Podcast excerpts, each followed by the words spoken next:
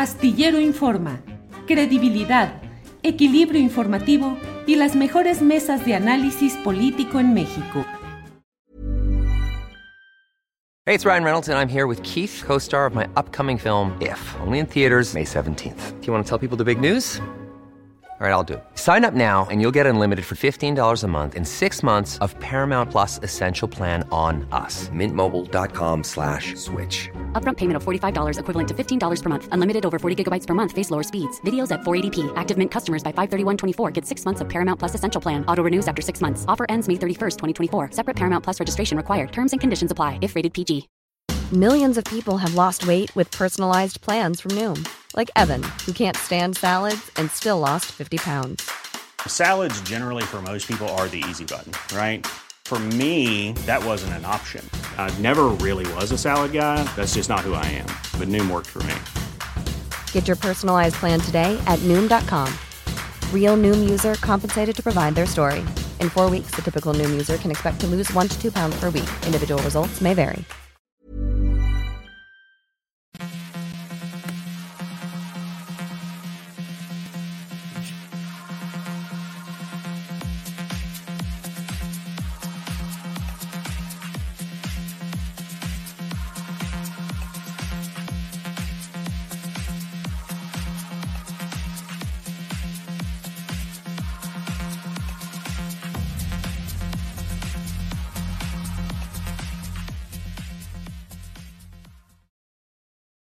Están? Muy, muy buenas tardes. Feliz viernes 2 de diciembre. Y para los que se preguntan qué hago yo por acá, pues, ¿qué creen?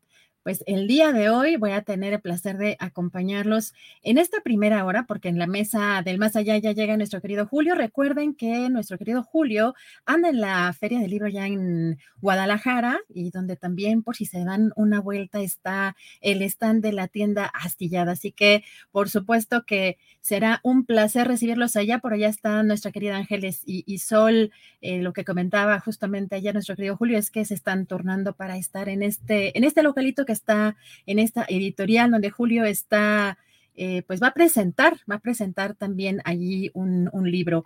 Y hoy tenemos cosas muy interesantes. Lamentablemente hay un tema, pues amanecimos con un tema muy complicado en Oaxaca. Ayer eh, estábamos comentando precisamente sobre el saldo que deja Alejandro Murat, el periodista Alejandro Murat, eh, tras dejar la gubernatura del estado, eh, muchos temas de violaciones a derechos humanos, eh, impunidad en muchos casos, tentativas y feminicidios, mucha violencia y un, pues un panorama que pues tiene años, hay mucha injusticia en muchísimos ámbitos y ha sido un, un estado pues históricamente también rezagado.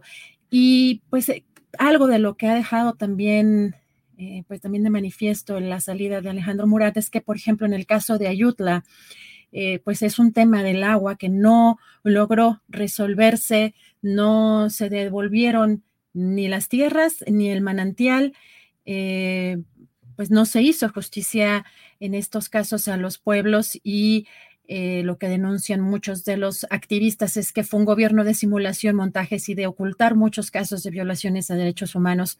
Vamos a escuchar eh, lo que ayer el nuevo gobernador, el gobernador entrante de la Cuarta Transformación, Salomón Jara, dijo en esta toma de posesión porque contrasta mucho con lo que vimos esta madrugada. Vamos a escuchar lo que dijo el gobernador entrante ayer. Hoy comienza una nueva etapa en la historia de Oaxaca ha sido un largo camino, décadas de lucha, resistencia y esperanza, siglos de injusticia, corrupción y desigualdad.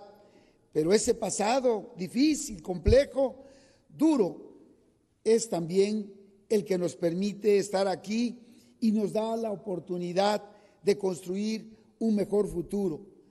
Reitero mi disposición a dialogar con todos los actores políticos y sociales, como lo he venido haciendo.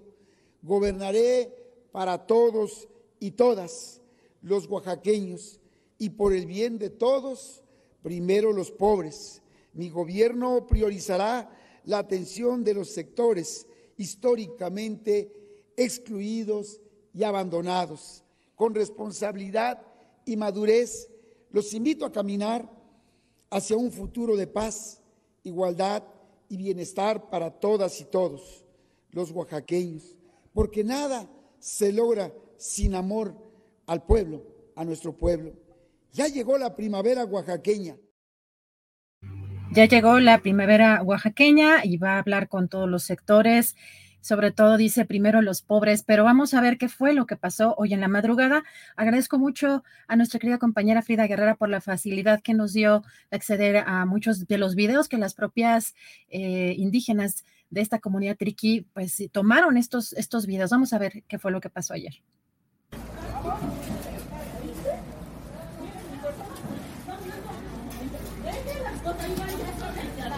Debieron de avisarnos, no entrar a robar, eso no es justo. Deben de avisar.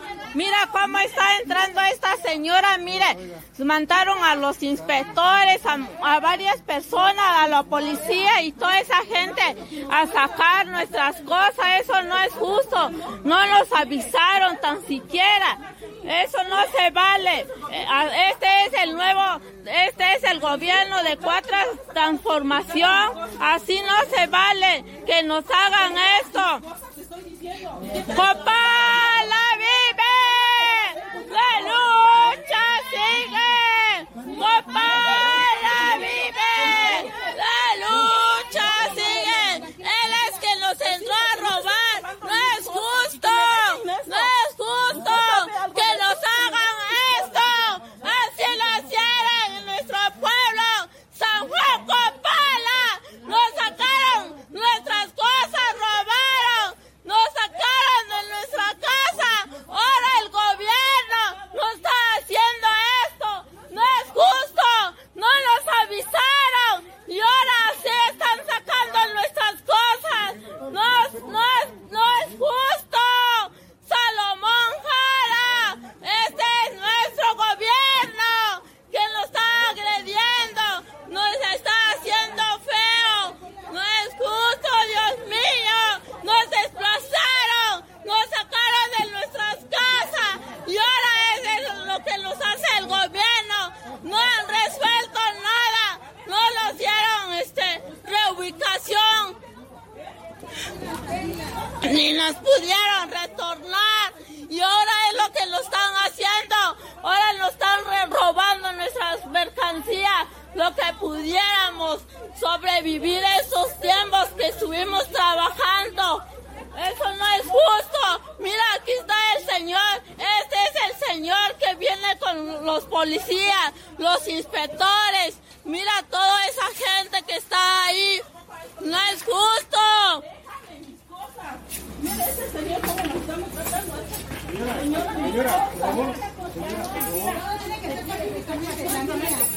Debieron de avisarnos, no es nada más robar. Esto es robar, echar nuestras cosas ahí en el volteo sin avisarnos. Eso no es justo, no es justo. Nos han robado ahora el gobierno. Bueno, esto que estamos viendo, muy lamentable hoy por la madrugada, desalojaron de eh, pues esta zona del Palacio de Gobierno de Oaxaca, donde pues hace más de 11 años integrantes de la comunidad triqui de Oaxaca permanecían.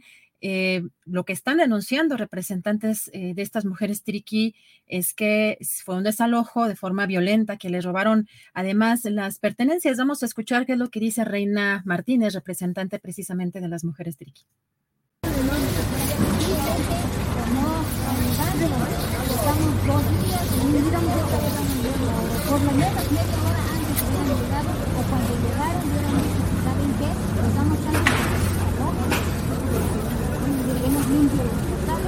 Pero no. Llegaron y nos sacaron un papel y la la leyó la directora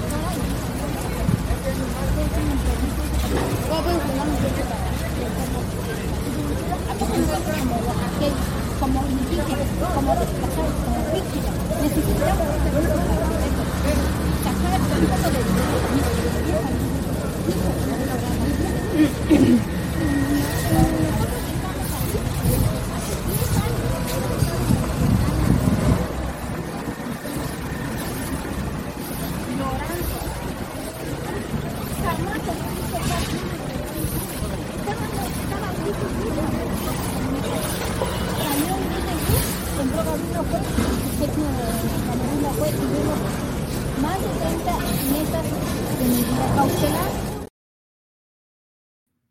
Bueno, el audio no se alcanza a escuchar muy bien, pero eh, denuncian que, por supuesto, ya han sido desplazados desde años anteriores, han sufrido violencias y que pues no, ni les avisaron y que incluso Reina, esta representante de la cuña triqui, dice que los trataron como animales, ese fue el término que utilizaron, así que vamos a, esperar eh, a ver cuál es la respuesta de las autoridades del gobierno de Oaxaca ante, pues, que esto que llama la atención, que es el segundo día en el gobierno de Salomón Jara, y, e inicia de cierta forma este mensaje y este gobierno y en la madrugada de hoy vemos esta respuesta a una comunidad que ha sido históricamente violentada.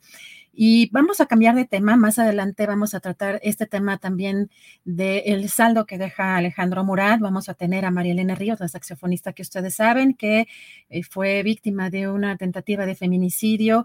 Y también tendremos un mensaje de Joaquín Galván, activista de derechos humanos en Oaxaca, precisamente sobre esto que ocurrió en Oaxaca. Y tenemos eh, pues otros temas también interesantes. Tenemos al doctor Héctor L. Frisby. El doctor Héctor L. Frisby es médico cirujano, especialista en salud pública y amigo de este espacio. Y cambiando de tema radicalmente porque pues en esta época viene la influenza y también un repunte al parecer de COVID. Parece que ya todo se nos olvidó que existe aún todavía esta este tema de la pandemia. Así que saludo con mucho gusto al doctor Héctor Frisby. ¿Cómo está, doctor? Muy buenas tardes. Su micrófono creo que está apagado todavía. Bien, ya, está. ¿Cómo está? Buenas tardes, un saludo a todos. ¿Cómo están?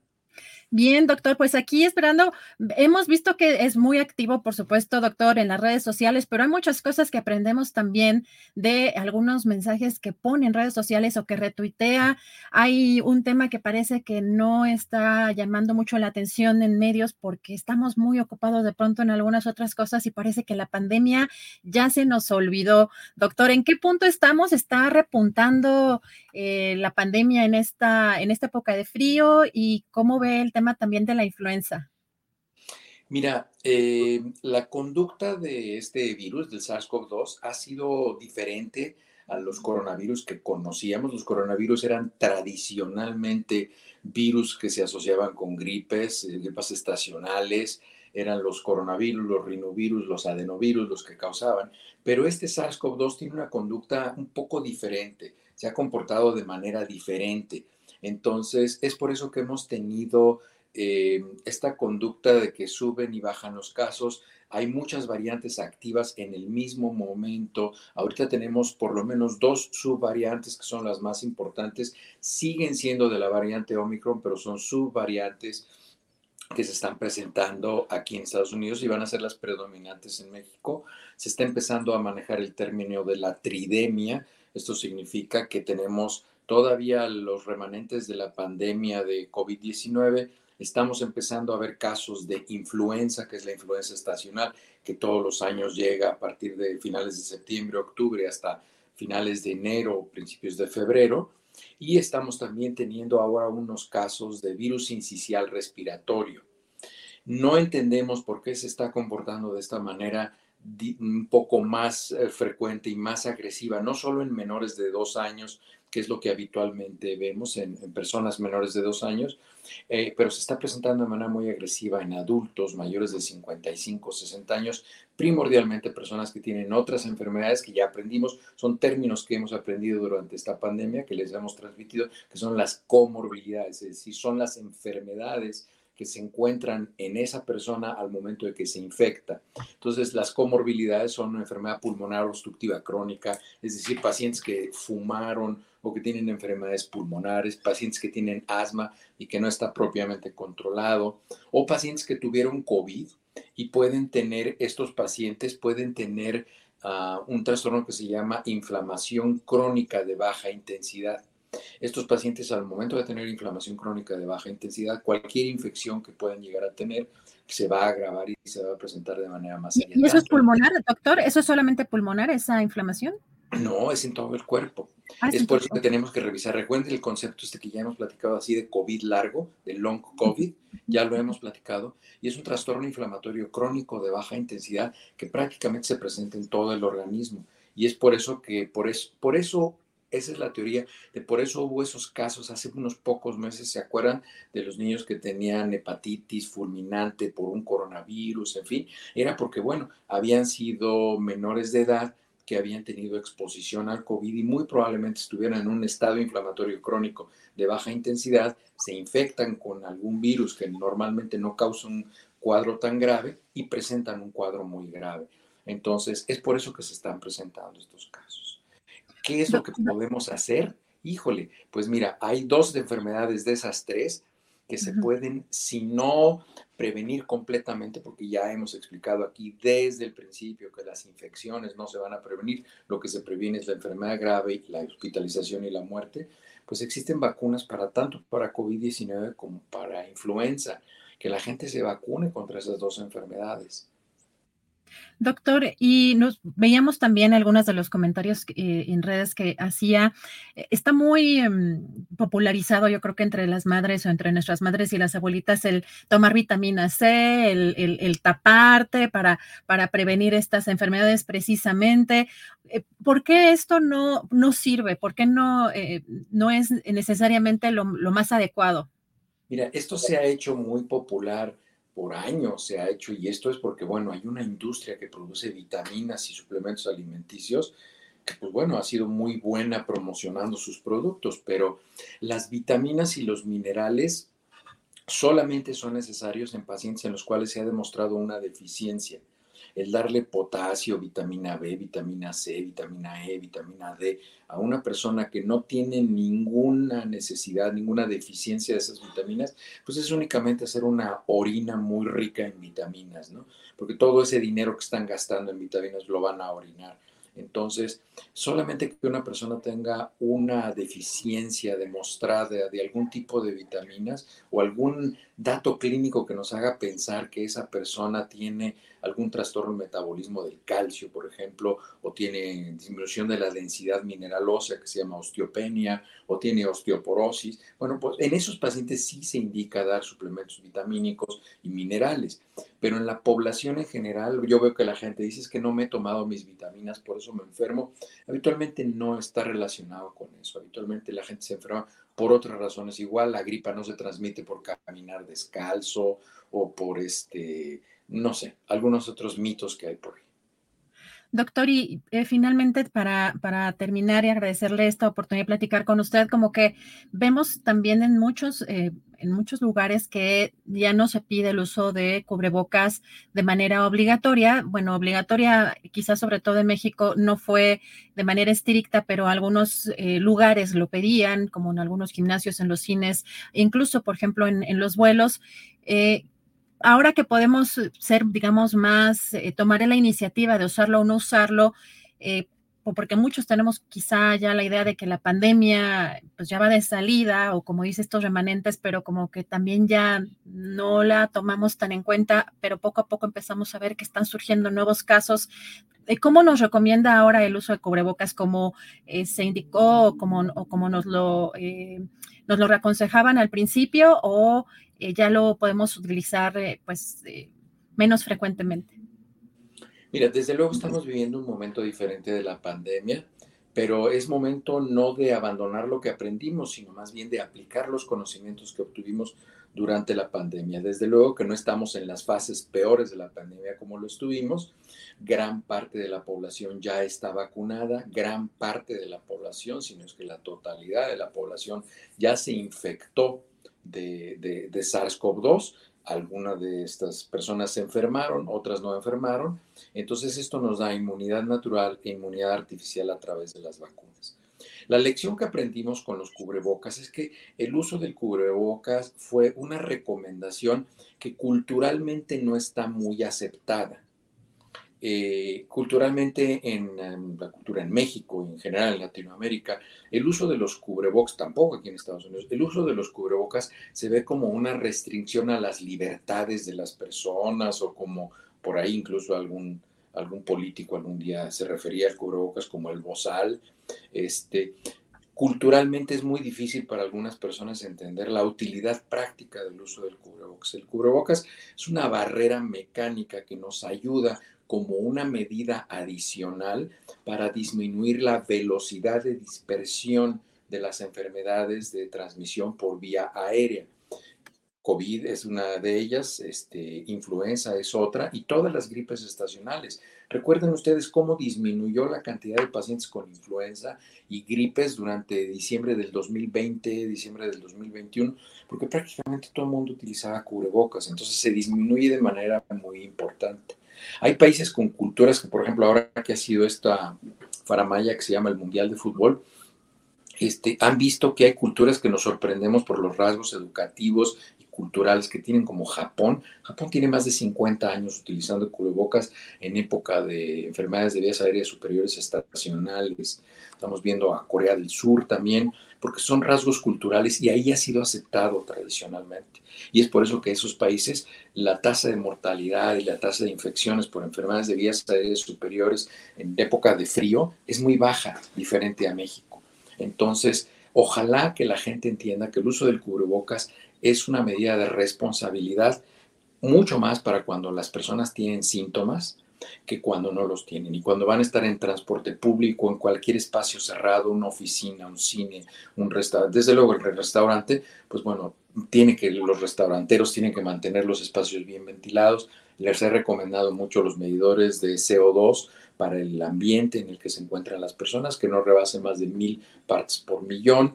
En fin, son una serie de recomendaciones que se han ido haciendo durante la pandemia y es el momento de aplicar todos esos conocimientos en esa maestría que ya acabamos después de tres años en pandemias y pues empezamos a, a difundir información en la población. Doctor Héctor Frisby, pues le agradezco mucho la oportunidad de platicar con usted. Vamos, parece que vamos a tener que convivir pues si no largo tiempo, pues todavía pues un rato más con este, con este virus y esperemos tenerlo pronto de regreso por acá. Un abrazo fuerte, doctor. Gracias, un saludo a todos, bye. Gracias al doctor Héctor Frisby, que siempre es un gusto tenerlo por acá con pues todo lo que tiene que ver con la salud y sobre todo ustedes saben que en este trayecto de pues que inició la pandemia, justamente fue también cuando inició este proyecto de Astillero Informa en el canal de Julio Astillero, pues nos ha acompañado el doctor Frisby, así que siempre es un honor tenerlo por acá. Y antes de pasar a nuestra siguiente entrevista, vamos a ver lo que dijo hoy el presidente López Obrador sobre las... Eh, eh, sobre este tema de las denuncias, eh, sobre este tema de las denuncias que presuntamente eh, pues señalan que usó recursos públicos para acarrear su gente eh, o eh, los seguidores del presidente a la marcha. Ah, hoy el presidente en la conferencia mañanera desde Veracruz responde de esta forma. Es una oposición que no ha podido levantar el vuelo porque no defienden causas justas. Hace un momento recordaba a Juárez y él tenía una frase que aplica en estos tiempos. Decía, el triunfo de la reacción es moralmente imposible. No hacen más que eh, denunciar y criticar y cuestionar, insultar, pero no hay imaginación, no hay talento como no tienen convicciones, porque para hacer política se necesita tenerle amor al pueblo. Y ellos son simuladores. Por eso no han podido y nos acusan de todo. Ayer hablaba yo de que Ferriz de Con, que era así como el gran periodista, ¿no? Bueno, y vamos a cambiar de tema. Ayer el presidente habló sobre este tema del fútbol. Dijo que felicitó a la selección mexicana por cómo jugó, pero también dijo que hay mucha afición y quizá poco desarrollo en lo deportivo. Vamos a escuchar qué dijo porque tenemos una entrevista interesante sobre el tema. Los felicité porque ayer jugaron muy bien, muy bien. Y nos dieron momentos de alegría, de felicidad y también de esperanza. Y como suele pasar, hay mucha afición para tan poco desarrollo deportivo en esta disciplina. Entonces lo que se tiene que hacer por respeto a la gente es eh, formar buenos futbolistas que se puedan crear escuelas y que se destinen recursos con ese propósito. Pero eso corresponde al sector privado. También si nosotros eh, tenemos que ayudar, lo hacemos, sobre todo por el entusiasmo de la gente, por el respeto que merece la gente. Bueno, y para hablar del tema, no de lo deportivo, sino lo que implica pues, ¿qué hay detrás de este negocio que es, pues, lo mercadológico también, la, la, industria del entretenimiento? Hay un artículo muy interesante que leí en la página de la Universidad Iberoamericana y por eso le doy la bienvenida al profesor Samuel Martínez, también es investigador del Departamento de Comunicación de la Universidad Iberoamericana. Profesor, ¿cómo está? Buenas tardes. Hola, buenas tardes, eh, mucho gusto y un saludo a todas las personas que nos están viendo y escuchando. Gracias, profesor Samuel Martínez. Eh, preguntarle cómo es que eh, de pronto veíamos, eh, pues, un, en las redes sociales que cada vez vemos más de las reacciones de algunas personas. De pronto veíamos también al, al, algún seguidor de la selección mexicana destrozar una pantalla. En algún concurso, creo que de Coca-Cola, había gente que decía que daría la vida por ver a la selección ganar. Veíamos también videos en TikTok de gente llorando de manera pues, pues muy llamativa. Eh, ¿Cómo ve esta industria del entretenimiento, la mercadotecnia y lo que está pasando con pues, la selección mexicana que tristemente pues, fue eh, pues, derrotada en, en, pues, en una primera fase? Bueno, pues primero hay que considerar que el fútbol como entretenimiento, el fútbol profesional como entretenimiento, sobre todo cuando hablamos de, de las competencias entre selecciones, pues tiene implicaciones emocionales, ¿no? Esas implicaciones emocionales están relacionadas con, con relatos, con narrativas que hemos escuchado desde hace mucho tiempo, donde se identifica a la selección, al, al equipo que se llama Selección Mexicana de Fútbol, que pertenece a la Federación Mexicana de Fútbol, se le identifica con el país, con México. Entonces, el hecho de que se traslade eh, y se haga una asociación, una relación de la nación con este equipo y su desempeño, pues genera que, las que las personas se sientan identificadas, genera que las personas gusten o no del fútbol, se sientan interpeladas por el símbolo o por lo que representa este equipo. Y bueno, como toda persona que es seguidor de deportes profesionales, pues le gustaría que su equipo, en este caso la selección mexicana, tuviera triunfos, fuera reconocida, fuera exitosa, tuviera desempeños este, que fueran considerados magníficos, excelsos, ¿no? Victoriosos. Y lamentablemente cuando uno tiene una expectativa muy alta, como es el caso de cada mundial en México, pues uno al ver los resultados, al toparse con la realidad, al romperse la ilusión del sueño, del deseo, pues se enfrenta a la frustración. Muchas veces hay gente que cae en cierto, cierto desconsuelo, cierta tristeza, y bueno, tiene que ver justamente con este, con la fuerza que este deporte y este equipo tiene a nivel emocional.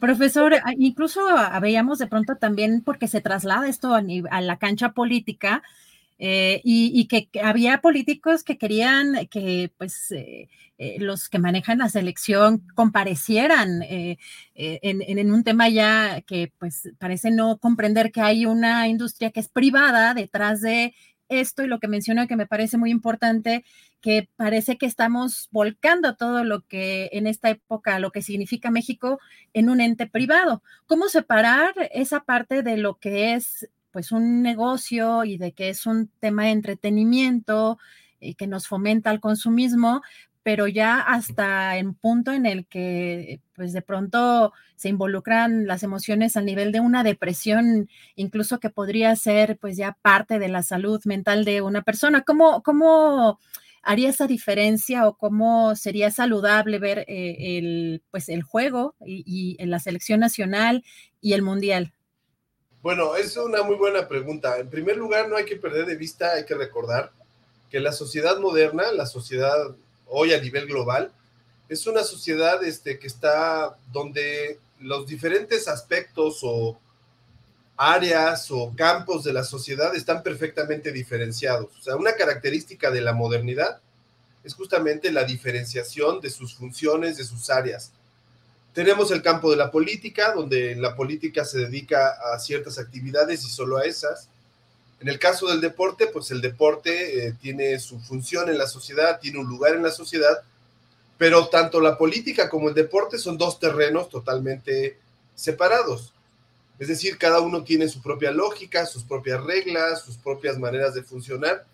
Y aunque hay momentos en que se tocan, puntos que convergen, no dejan de tener esa diferencia o esa autonomía. Entonces, justamente el gran negocio del fútbol o el gran negocio de las marcas futbolísticas, como es el caso de la Selección Mexicana de Fútbol, que es una marca, consiste en llevar el terreno de lo futbolístico y darnos la ilusión de que el fútbol está implicado en todo, ¿no? Que el fútbol está implicado con la política, con la cultura, que está implicado con la historia, y eso en sentido estricto es falso. El fútbol es un área especializada de la sociedad es un campo de, de un ámbito de laboral, económico, de desarrollo de competencias muy particulares que tienen sus propias reglas, que tienen un organismo que la regula y que tiene su propio objetivo. Y la principal razón de ser del deporte espectáculo, como su nombre lo dice, pues es entretener. Obviamente, el, el deporte espectáculo, cuando hablamos del Mundial de Fútbol, hablamos de una competencia global donde participan muchos países, luego de una de un proceso de calificación y la FIFA y las federaciones que promueven el, este espectáculo del, del, Mundial de Fútbol viven en buena medida su proceso mercadológico, de su comunicación publicitaria, vive de hacernos creer que la vida de las naciones, que el orgullo de las naciones, que la identidad, que la historia, que la memoria de los pueblos está en juego en la cancha. Y eso no es más que una una, un discurso publicitario, una, una narrativa mercadológica. En sentido estricto, quienes participan en las elecciones representan a las federaciones que los invitan a participar en esas elecciones. Es decir, la selección mexicana de fútbol pertenece a la Federación Mexicana de Fútbol y los únicos responsables de lo que pasa en la cancha son los jugadores y los directivos de la Federación Mexicana. Los mexicanos no estamos implicados ahí, no tomamos decisiones, los mexicanos no los no les pagamos, no les cobramos, ellos ellos usufructan, obtienen rendimientos de este negocio a través de los derechos de televisión, de patrocinadores y demás. Y nuestra relación de los aficionados o, o personas que veamos este espectáculo a través de los medios de comunicación en los estadios, simplemente es de consumidores. Claro, el juego, la ilusión, se basa en la idea de hacernos creer o manejar la idea de que México está en juego en cada partido de la selección mexicana en un mundial. Lo cierto es que no. La Federación Mexicana de Fútbol es una organización y la selección solo representa a esta organización, no nos representa a nosotros. Ahora, claro, al llevar los colores de la bandera, al cantar el himno, al decir que son mexicanos y que con orgullo portan la camiseta de México, pues están usando un discurso mercadológico para implicarnos, para hacernos sentir que formamos parte de eso y que todos los mexicanos debemos de consumir ese espectáculo. Pero ese es justamente el truco, ¿no? El truco publicitario. En sentido estricto, el mundo del deporte tiene sus propias reglas y su propia lógica y no tiene nada que ver como ámbito privado al que pertenece la FIFA y todo lo que organiza con el campo de la política. Claro, cuando un político habla de, de, lo que pasa con la selección mexicana, como es el caso del presidente López Obrador con los comentarios que hizo en estos días, o cuando un político va al estadio, o cuando un político se acerca a saludar a los jugadores o los invita a las oficinas de gobierno a darles una bienvenida, un reconocimiento, ese acto ya se convierte en un acto, digamos, en un gesto político.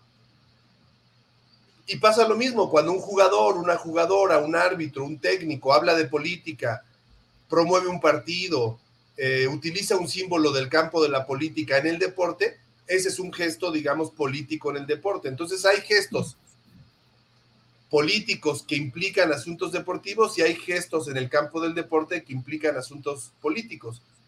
Ahora, lo mismo pasa en el arte, lo mismo pasa en otras áreas, en la educación, en la ciencia. También puede haber gestos políticos en estas áreas, pero aun cuando hay estos gestos, estos intercambios, las cosas siguen en su lugar. Es decir, la política es la política, con sus reglas y su lógica, y el deporte es el deporte. Entonces, en este caso hablamos de un entretenimiento y de ahí no nos salimos aunque el presidente haga sugerencias, realmente el eco de sus sugerencias pues eh, tiene poco impacto porque este es un ámbito distinto, es en el caso del deporte o del fútbol. En el caso de, sobre todo, esta federación que es privado, ¿no? Precisamente. Profesor, le agradecemos muchísimo esta visión que, sobre todo, la idea es que se disfrute un partido o que se disfrute un mundial sin caer en los excesos, pero tener como un panorama mucho más completo de lo que implica este negocio. Así que le agradecemos mucho su participación en este espacio, profesor. Muchísimas gracias. Muchas gracias a ti, Adriana. Buenas tardes. Saludos a todos. Gracias. Saludos al profesor Samuel Martínez y nos vamos. Yo les comentaba que tendríamos a María Elena Ríos, saxofonista, y me da muchísimo gusto saludarla. Yo les recuerdo que en el caso de María Elena fue agredida con ácido el 9 de septiembre de 2019 por gente cercana al diputado del PRI, Juan Antonio Vera Carrizal, y hay impunidad en su caso. En muchos eh, momentos ha sido revictimizada y sobre todo en, el, pues en la gestión del gobernador saliente Alejandro Murat. Y vamos a platicar con ella para ver qué saldo deja. ¿Cómo estás, María Elena? Muy buenas tardes. Hola Diana, buenas tardes. Muchas gracias por el espacio. Al contrario, María Elena, nos gustaría saber que hiciste tú una denuncia hace unos días, diste una conferencia de prensa donde denunciabas al gobernador saliente Alejandro Murat. Eh, cuéntanos de qué fue la denuncia y en qué circunstancia está tu caso. Bueno, esta denuncia eh, es por toda la obstaculización y revictimización que hizo en su gobierno y que la tomó de manera personal. Como bien sabemos, pues yo, además de defender mis propios derechos humanos, también soy activista y en, el mes de julio estuve denunciando todo el plagio que hizo su esposa hacia los textiles de Oaxaca y por supuesto denunciar que Oaxaca no es esa folclorización de la guelaguetza que todos parecieran eh, creer, sino que es un estado totalmente fallido y errático.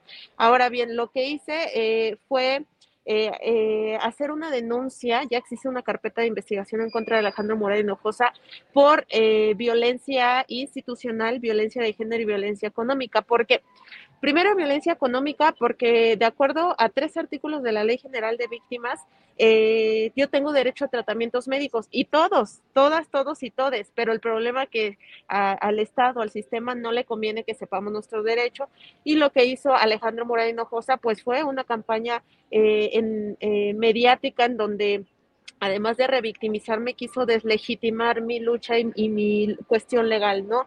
Diciendo que yo quiero ser diputada, que a mí ya me dieron no sé cuántos millones de pesos, ojalá para que tuviera cómo, cómo seguir tratando mi piel. Pero no solamente eso, esta violencia digital que emprendió él y su esposa en mi contra, pues ha dejado otras problemáticas como exponerme y vulnerarme junto con mi familia gravemente hacia otras situaciones, ¿no? El hecho de que diga que yo tengo muchos millones de pesos quiere decir, obviamente, que en otras personas, eh, no sé, me pueden secuestrar. Yo ya he sido víctima de varios atentados y esto tiene registro al mecanismo de protección federal. Y bueno, eh, esta, este tipo de violencia en general es violencia de género porque ensañarse de manera personal a través de el uso de su poder en contra de una mujer, pues es muy violento de su parte, ¿no? Yo creo que ese tipo de personas que intentan postularse eh, ridículamente como presidentes de la República, yo creo que, que, que la derecha debe de pensarlo bien antes de pensarlo en postular, ¿no? María Elena, eh, algo que estamos viendo lamentablemente el día de hoy, ah, pues eh, un día de que entrara el nuevo gobernador Salomón Jara, gobernador eh, abanderado por Morena, pues es un desalojo que denuncian de manera violenta de la comunidad triqui, precisamente en Palacio de Gobierno.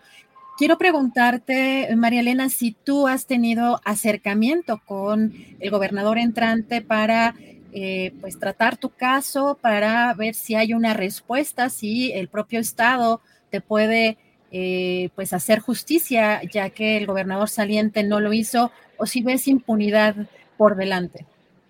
Bueno, la impunidad existió desde con Alejandro Morad, desde que sabemos todos que además de tener ese pacto patriarcal, porque son machos, eh, pues tiene vínculos eh, de huachicol a través de las gasolineras que tiene eh, de prestanombres con Juan Antonio Vera Carrizal. Y no es algo que diga yo, lo dice la UIF y lo dijo en 2020 cuando se hizo una retención de más de 500 millones de pesos por precisamente estos actos delictivos.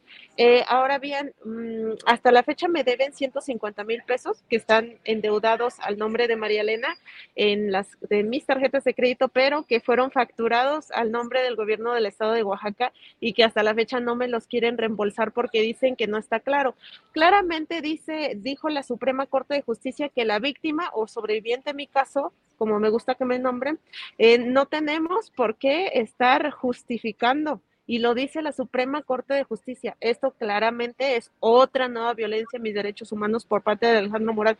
Y, y, y, es que acá de pronto se sale de contexto, porque bueno, es gobernador o no, pero él está ejerciendo de manera personal, por eso la denuncia la hice de manera personal a Alejandro Morán Hinojosa. Ahora bien, con el nuevo gobierno entrante, pues desafortunadamente yo no he tenido como que ese contacto. Entiendo que están todavía como en esa transición de estarse poniendo de acuerdo. Yo espero que sí, porque la recomendación que emitió la, la, la Comisión Nacional de los Derechos Humanos precisamente recomienda al gobierno y a la Fiscalía del Estado de Oaxaca sea quien sea el titular de cada, cada institución, por así decir, entonces yo creo y confío en que pues eh, el gobernador en turno, Salomón Jara, pues tenga esa disposición sobre todo esa humanidad, ¿no? Porque digo, este, este cambio de color en el gobierno tiene que tener no solamente un significado, sino un significante en la ciudadanía.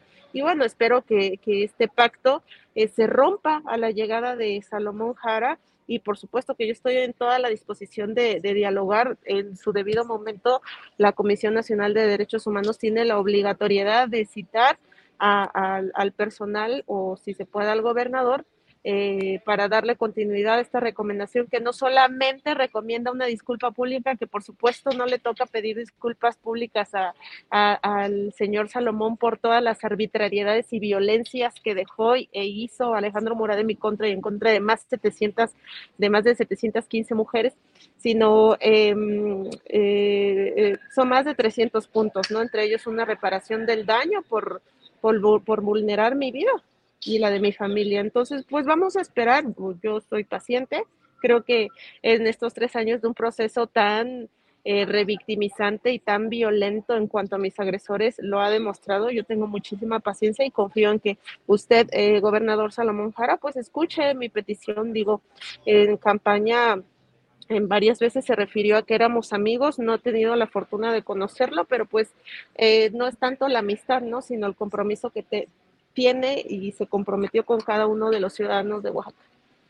María Elena, te hemos visto pues eh, luchar con mucha fuerza y al mismo tiempo ejercer tu profesión, tocar eh, con grupos como la maldita vecindad, eh, pues tener muchas actividades y también un activismo muy vivo y muy fuerte también independientemente de que sabemos que el Estado es eh, la obligación de pagar todos tus tratamientos y de que se debe de hacer justicia y que no se debe de quitar el dedo de ese renglón, ¿cómo, cómo podemos, la sociedad, cómo podemos ayudarte, cómo podemos ayudar a visibilizar más este y otros casos, pero particularmente en el tuyo y sobre todo, eh, pues en este tema que es una eh, violencia, el tema de particularmente de, estos ataques con ácido que tienen un mensaje, me parece muy, muy fuerte. Eh, pues digo, todos los ataques feminicidas o las tentativas de feminicidio, pero eh, tiene un mensaje adicional que me parece gravísimo y cómo podríamos ayudarte, eh, María Elena, en el caso de tus tratamientos si los estás llevando a cabo todavía, ¿hay algunas organizaciones que te están ayudando o cómo podríamos ayudarte, María Elena? Sinceramente no existe organización que me ayude porque siempre eh, traté de, de no acaparar dinero por parte de la iniciativa privada, porque ustedes no tienen la obligación, la obligación tiene el gobierno que bastante presupuesto tiene, por ese motivo yo nunca acepté recibir eh, para darle continuidad a esta obligatoriedad que tiene el gobierno, el Estado con cada uno de sus ciudadanos. Ahorita, este, pues debo esas tarjetas de crédito, son más de 150 mil pesos, no sé cómo las voy a pagar, porque desde el mes de agosto debo intereses eh, yo hago lo que puedo, de pronto dicen, ay, es que ya toca, y, es que así es de revictimizante el prejuicio hacia las mujeres, ¿no? No basta con que, con que toque, porque esa es una forma de seguir denunciando. Es, y, y lo dijo Murat en un informe a la CNDH así, textualmente, que dice, eh, como podrán ver, a María Elena se le ve tocar en diferentes bandas musicales. Ella baila y ella toca, y por tanto ella tiene, ella goza de salud física y, mental y esto gracias al gobierno del estado de Oaxaca. Por tanto, eh, nosotros eh, determinamos que ella puede llevar a cabo una vida plena en serio cuando nos tenemos que enfrentar a varios procesos, ¿no? ¿Y, cuál es la forma de ayudarme?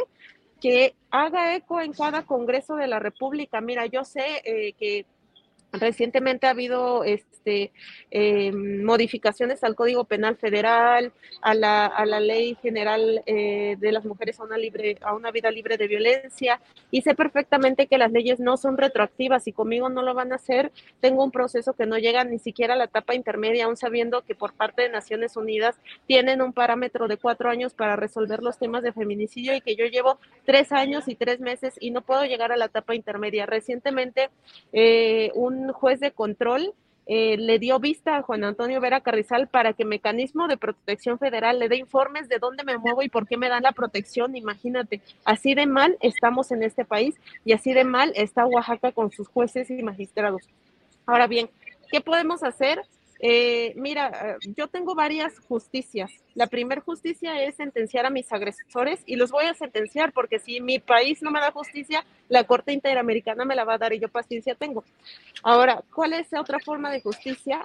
Cuando el día de hoy, la niña que nace hoy o las niñas que van a nacer los próximos días, algún día, posiblemente mis ojos no lo van a ver, pero algún día digan, ¿En serio las mujeres las quemaban con ácido, con gasolina, con agua? Y que solamente quede en un asombro y no en parte de su realidad. Y para eso es necesario tipificar el delito en cada Congreso del Estado. Ya empezamos con eh, eh, Puebla, este, ya, ya presenté la propuesta con, con Michoacán, voy a, proponer ya con Chiapas y pues espero que tengan disposición estos estados y todos los estados de la República para que podamos hacer mesas de estudio. Yo, lo, yo, yo, yo estoy en toda la disposición de apoyar para la asesoría. ¿Por qué la asesoría? Porque evidentemente yo conozco todo el proceso al que nos enfrentamos, porque no solamente es un proceso legal en donde queremos que los agresores estén en la cárcel, sino cómo vamos a llevar nuestra vida, nuestra calidad de vida, cómo tiene que ser, cómo vamos a, tener estas curaciones que son carísimas. Un láser, por ejemplo, eh, en, en Puebla, eh, la primera iniciativa que, leí dice que, por la suma de las UMAS eh, eh, la reparación del daño es de 62 mil pesos. Entonces le decía, 62 mil pesos cuesta un láser que se llama láser CO2, que por lo menos las personas que somos quemadas con ácido necesitamos por lo menos seis veces al año. Y son tratamientos de años. Entonces es necesario que se establezcan mesas de estudio con peritos, con ministerios públicos, con abogados, con cirujanos, con psiquiatras, con psicólogos, con este químicos, farmacobiólogos y por supuesto que tomen en cuenta a las víctimas, porque no solamente nos dañan a nuestro cuerpo, nos dañan a nuestros entornos y también dañan a las víctimas indirectas que, pues, como ya sabemos, son las, son las familias, ¿no? En mi caso, Murat nunca quiso reconocer la calidad de víctima indirecta a mi mamá, a pesar de que ella también tiene quemaduras de tercer grado. Híjole, María Elena, de verdad, pues eh, te mandamos un fuerte abrazo reconocemos esta lucha que has llevado por todos estos años y estamos muy pendientes para darle difusión a lo que vaya sucediendo eh, en este caso y, en otros, por supuesto, que no es eh, el único, pero pues ha tenido, por supuesto, una, un impacto quizá también importante por el hecho de que el gobernador ha sido uno de los señalados también por las omisiones en muchos temas de derechos humanos y en el caso también tuyo particular. María Elena, te mandamos un fuerte abrazo y estamos pendientes. Muchas gracias. Muchísimas gracias y si me permites el último espacio, este, pues abrir los ojos en esta sociedad, ¿no? ¿Cómo es posible que la persona que dejó al estado de Oaxaca más empobrecido, más endeudado, con altos índices de violencia feminicida, no sabemos 715 y solamente representamos posiblemente una quinta parte de la cifra real. ¿Cómo es posible que el día de hoy saca como si nada el libro de Oaxaca en el mundo? Sí, Oaxaca en el mundo, pero que sepan que Oaxaca es feminicida, porque esa persona no puede ser presidente. Es ridículo tan siquiera pensarlo que, sea parte de la oposición. La oposición no debe de ser una persona cómoda y como decía Samuel recientemente que lo estaba escuchando antes de que yo pasara, claro que son actos políticos que el presidente invita a un futbolista, que invite a otro político que es de oposición y que también, por supuesto, cuando invita y que estas y que las cosas no cambian, solamente son posturas eh, estatus eh, sociales, políticos que, que, envía como mensaje el presidente. Y no tengo nada en contra del presidente. Recientemente invitó a Tenoch Huerta. ¿Cómo es posible eh, que, nosotros, los que vivimos en el pueblo, en los pueblos, sí estamos luchando por un antirracismo y podrá representar por su piel prieta a, quien sea en, en, la película que salió, pero no se vale que existan representaciones prietas, pero de nada sirven si estos son violentadores sexuales. Así te lo dejo. Gracias, María Elena. Pues un fuerte abrazo. Estamos muy pendientes de eh, cómo se desarrolla eh, pues la atención a tu caso en el pues en este nueva en este nuevo gobierno y pues muchas gracias, María Elena. Un fuerte abrazo. Gracias al público, a la audiencia. Muchas gracias. Gracias a María Elena Ríos y eh, como les comentaba, tenemos también la voz de Joaquín Galván. Eh, activista de derechos humanos, él ha acompañado muchos casos, ha denunciado en las redes sociales que ha sido víctima de amenazas, de intimidación y pues es uno de los casos también que reflejan pues cómo está la situación en Oaxaca, sobre todo a raíz de pues, lo que vimos en la madrugada, este desalojo que se dio de esta eh, forma tan eh, pues tan compleja. Vamos a escuchar qué es lo que dice Joaquín Galván. ¿Qué se espera del gobierno de Salomón Jara, este gobierno entrante? Pues eh, no ha pasado ni más de unas horas de que ingresó ya formalmente a ocupar el cargo de gobernador y ya inició con un claro mensaje del lenguaje que va a usar para afrontar muchas problemáticas del Estado y es la represión.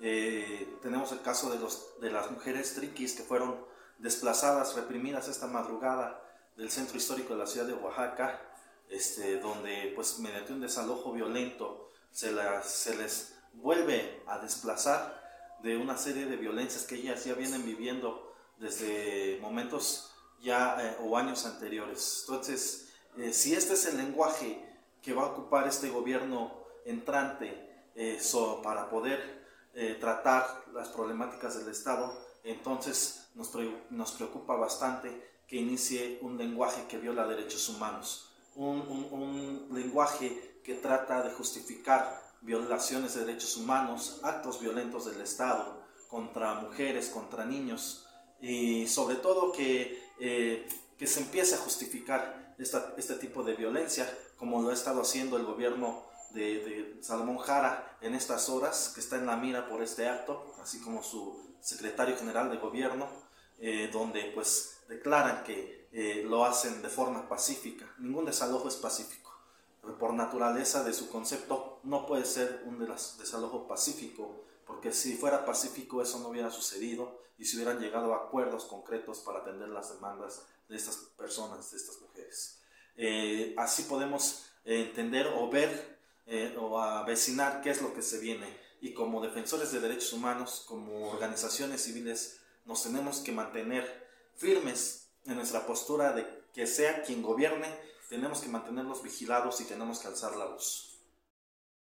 Bueno, otro de los malos augurios también para esta nueva gestión en Oaxaca es que el gobernador entrante Salomón Jara eh, designó a Donato Vargas como coordinador de delegaciones del gobierno de Oaxaca y he señalado, vimos eh, un activismo también importante por parte de Yasnaya Aguilar, he señalado por participar en un grupo de WhatsApp eh, que se llamaba Sierra Triple X. Este, este, grupo se dedicaba a compartir imágenes íntimas de mujeres indígenas. Eh, este personaje fue también candidato a diputado local eh, por la región Mije y fue funcionario del INPI, del Instituto Nacional de Pueblos Indígenas. Este es el mensaje que lamentablemente está mandando el nuevo gobernador Salomón Jara eh, pues en las últimas en las últimas horas. Y cambiando de tema, bueno, ayer también platicamos sobre el tema de Alejandro Moreno, el líder nacional del PRI. Esta semana el coordinador de Morena en San Lázaro, Ignacio Mier, dio a conocer que pues eh, antes de que vence el plazo y termine este periodo de sesiones, el 15 de diciembre va a haber noticias sobre este juicio de desafuero en su contra. Y este tuit fue el que puso Alejandro Moreno en la mañana. Son tiempos de definiciones históricas para el presente y el futuro de México. Me pueden presionar, perseguir y amenazar, pero el PRI votará en contra de su reforma electoral. Pongan día y hora. Así, de esta forma retadora, el presidente del PRI, Alejandro Moreno Cárdenas, responde ante las declaraciones de Ignacio Mier. Y tenemos ya listo nuestro querido Daniel Robles. Recuerden que los cinco minutos de inclusión y un mensaje muy lindo, como siempre, cada semana y un fuerte abrazo para él y para su familia. Querida Adriana y comunidad astillero. Buenas tardes. Ángeles y Julio, saludos hasta la fin Guadalajara. Estamos vivos y a punto de concluir un año más. Con sus pros y sus contras. Y espero que todos tengan una larga lista de cosas para agradecer. Yo tengo muchas. Hoy les quiero platicar que mañana 3 de diciembre es el Día Internacional de las Personas con Discapacidad. Y por lo general, los colectivos y asociaciones se organizan para hacerse presentes y visibles de alguna forma. Por ejemplo, en la ciudad de Mérida, Yucatán, se hizo una convocatoria y se tratará de romper el récord Guinness para reunir a la mayor cantidad de personas con discapacidad en un evento masivo. Ojalá lo logren. Yo desde aquí estaré al pendiente. Y es que, como ya les platiqué antes, muchas personas con discapacidad no asisten a espacios públicos porque no hay condiciones para hacerlo. Por falta de transporte, calles accesibles, baños accesibles, cuestiones económicas o decisiones familiares o de sus cuidadores. Pero no somos pocos. Somos 20 millones tan solo en México. Imagínense si tomáramos las calles. Bueno, últimamente he escuchado mucho la frase, diciembre me gustó pa. Puntos suspensivos. Ya saben de qué se trata. Pues a mí, diciembre me gustó para iniciar la conversación sobre asistencia sexual. ¿Les ha pasado que se golpean el dedo chiquito del pie y se sogan? Se frotan las manos para darse calor cuando tienen frío. ¿O se abanican cuando sienten calor? ¿Se rascan cuando tienen comezón? ¿Se suenan la nariz cuando sienten que lo necesitan? Creo que todos esos ejemplos son actos que proporcionan una sensación agradable. De autoalivio. Y también son cosas que yo no puedo hacer por mí mismo porque entre mi cerebro y mis manos hay un cortocircuito. Y vayamos más allá. A ese escenario donde muchos papás y la sociedad misma pretenden voltear hacia otro lado. Sobre todo si eres del sexo femenino. El desarrollo de una sexualidad sana y plena. Por lo general, muchas personas con discapacidad son infantilizadas. Y es bien sabido que hasta los niños autoexploran su cuerpo. ¿Qué pasa cuando tenemos sensaciones y sentimos deseos? Cuando nuestro medio nos bombardea con imágenes sexualizadas? Música, cine, televisión, publicidad. Oigan, también tenemos nuestro corazoncito. Y a la larga lista de cosas a las que no tenemos acceso, agreguen el tabú del derecho a sentir placer. ¿Siempre seremos niños eternos? En mi caso, ¿tengo derecho a recibir una educación sexual adecuada? ¿Y a vivir y disfrutar mi sexualidad? ¿A autoerotizarme? ¿A sentir un orgasmo? ¿Qué es eso?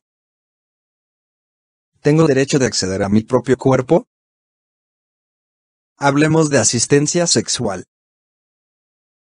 La asistencia sexual consiste en prestar apoyo para poder acceder sexualmente al propio cuerpo o al de una pareja. La persona asistente no es alguien que tiene sexo contigo, sino alguien que te apoya para acceder a tu propio cuerpo o al de otra persona. La persona asistida decide en qué y cómo recibe apoyo. Esa es su forma de autonomía para explorar su propio cuerpo te invito a conocer la página española asistenciasexual.org si te interesa saber más sobre el tema. Ellos han iniciado una campaña bajo el nombre de Tus manos, mis manos. Y me están apoyando en mi decisión de iniciar una campaña de información y sensibilización al respecto, con el objetivo de que en México se reconozca la figura del asistente sexual para que esta actividad pueda ser reconocida y ejercida legalmente y las escuelas de sexología clínica y terapéutica puedan incluirla en sus materias. Y retomo, ¿qué opciones tengo para desarrollar una sexualidad sana y plena de acuerdo a mis capacidades funcionales? Me pregunto, ¿qué hacen los padres o cuidadores al respecto? ¿Y si yo fuera mujer? ¿Sería aún más intocable y sujeto de tabús y prejuicios? ¿Estamos listos como sociedad para esta conversación? No lo sé. Y tal vez nos tome años digerirlo.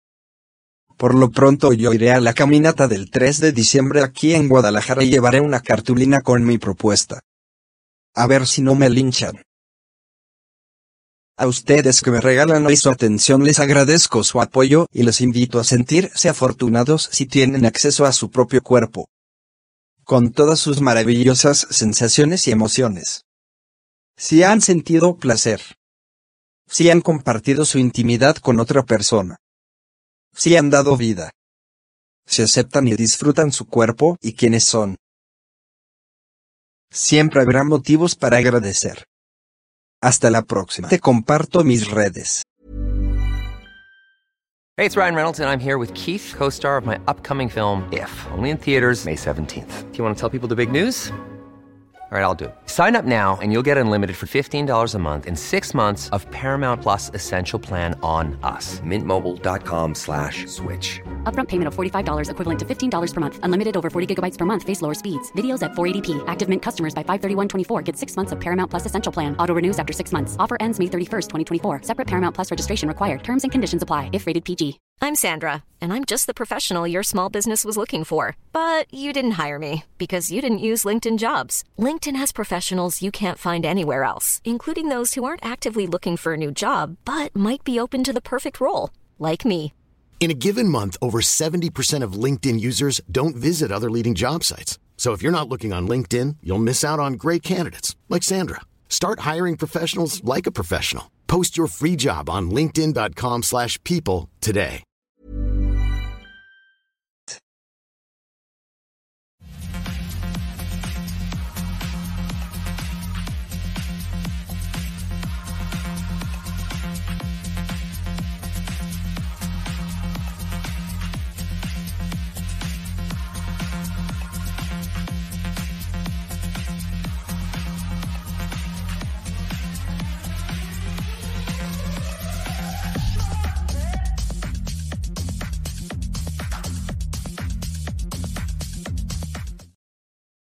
Bueno, pues ya está con nosotros la mesa del más allá. Ya sabe usted. Los viernes, como es viernes, queremos que siga la semana anterior, el lunes, martes, miércoles, jueves y el viernes decimos más allá de todo esto. Fernando Rivera Calderón, buenas tardes. Buenas tardes amigos, muy contento de, de verlos nuevamente en este espacio entre, entre lo real y lo irreal. Así es, entre lo esotérico y lo terreno, entre lo real y lo ideal. Ana Francis, buenas tardes. Hola, los extrañé el viernes pasado, la verdad. Y la verdad es que sí los vi. Y les iba a empezar a molestar en el chat, pero dije, no seas envidiosa, desgraciada. Porque claro, yo no podía estar, pero luego al final, a la mera hora ya no tuve que ir a lo que tenía que ir. Entonces los vi, lloré un poquito. No los molesté porque soy un ser de luz, pero sí los extrañé. Pero más o menos, ¿qué sí les querías decir troleándolos? Ay, ya no me acuerdo, pero sí, así, sí era así de, a ver, tú, mendigo desgraciado, di la verdad, no sé qué. O sea, sí iba a hacer cosas de ese estilo, pero dije, no, no seas metiche, respeta. Ujú. Y ya. Y como directora de escena, viendo el programa, ¿qué está bien, qué está mal? Ah, bueno, la primera cosa que vi de dirección de escena es que no había mujeres. Pues sí, ahí sí. En el, primer en el gol. día, en, el, en el Día Internacional para hacer frente a la violencia de género. Es un comentario nada, nada cizañoso que quiero dejar ahí, nada más, y ya me voy. Horacio, ¿qué le decimos? ¿Qué le respondemos? Nos quedamos. Ana Francis fue la que no estuvo como representante justamente de todo eso. Horacio, buenas tardes. Buenas tardes. No, pues yo qué le diría a Ana Francis. Bueno, mira, como, como para mí hay igualdad, yo, yo soy tan de veras interiorizadamente ya igualitario del género. No me importa si estoy entre puras mujeres, entre puros hombres, entre puros gays, entre puros trans. Para mí ya no, fíjate que ya como que yo ya superé mucho eso, pero no es que de superarlo, no, es sí de dar señales y de, dar- de dar indicios para cuando quieres precisamente eh, eh, eh, mostrar algo, ¿no? La cuestión es que pues ahora sí que el que pudo fue Juan, y ahora sí que Juan se aventó. y Juan es lo máximo. Pero bueno, ah, obviamente sí. Yo, yo, yo, ¿qué más quisiera yo que, eh, no hubiera esas diferencias, no? Yo eh, soy muy, en ese sentido, soy, no, no sé si radical o no, no sé cómo me catalogarían en la Francis, pero a mí no me importa si la persona con la que estoy hablando, la que estoy entablando una relación de cualquier tipo de negocios, de, de profesional, es, es hombre, mujer, trans, eh, eh, no sé, no, no me importa mucho, pues, ¿no? O sea, no estoy, no estoy siempre contando cuántas mujeres y cuántos hombres, porque para mí siempre ha sido igual, siempre han sido exactamente lo mismo. Sé lo que han sufrido las mujeres, sé lo que están sufriendo todavía los trans y lo que siguen sufriendo las mujeres y lo machista que es la sociedad, pero como yo no soy machista, a mí, a mí lo único que, lo que desde mi trinchera digo, no, gracias, no me meto en eso, pero sí hay que seguir educando. Siempre. Ana Francis, yo a esos terrenos a veces no me meto porque cada palabra que va uno diciendo en estos terrenos puede Horrible. generar. Es ¿eh? un absoluto pantano. Yo sé, yo lo disfruto mucho, ver cómo se van metiendo en el pantano. Cuando a mí me toca dar alguna leve opinión sobre esto, camino, pero así a tientas para decir la relación, el equilibrio de la mujer, porque, ay, ay, ay, y luego las clasificaciones que ahora son tantas, camino así. Fernando Rivera Calderón, diciembre te gustó para que se fuera qué? Pues mira, la verdad es que se- ellos se van solitos, diciembre no tiene la culpa. Este, Diciembre no tiene la culpa Ni de diciembre su ni la canción ranchera. ni, ni la bonita canción Ni la ranchera. bonita canción. Que, que si vamos a hablar de canciones este, de fin de año, yo prefiero esa que dice este, que me sirvan de una vez para todo el año. Porque sí, siempre es un mes donde las emociones se ponen a flor de piel. Pero sí creo que eh, los que se están yendo, pues llevan mucho tiempo despidiéndose como si no tuvieran ganas de irse, pero en realidad van preparando el camino, ¿no? Y- Estás que te vas y te vas y te vas y no te has ido. no te has ido, ¿no? Este, lucha, la voz de, dicen que no hay peor lucha que lucha Villa, pero la verdad Exacto. es que lucha era, era grande. Y sí, eh, pensemos en un ejemplo al azar, este, Ricardo Monreal, ¿no? Ah, Nomás por así, bueno, sí se te ocurrió. Al azar. Pon tú, Sí, lleva sí, sí, sí. meses tirándose al piso, como no he visto a ningún futbolista en el Mundial, este, rasgándose las vestiduras como tenía mucho que no he visto en una telenovela o en La Rosa de Guadalupe, haciendo un, un espectáculo que, la verdad, nomás, él, él es su, su propio público. Bueno, él y Gibran, su osito, que es como, Gibran viene siendo el osito de Monreal como, como Sandra Cuevas, Como el osito de Sandra Cuevas. que es su asesor. Ya, Oye, ya se supo que No es el osito, es el hocico. El hocico. O el hocico, mi hermano, un hocico cubano. ¿Sabes? No, sí es el osito, porque es el osito del poder ajeno.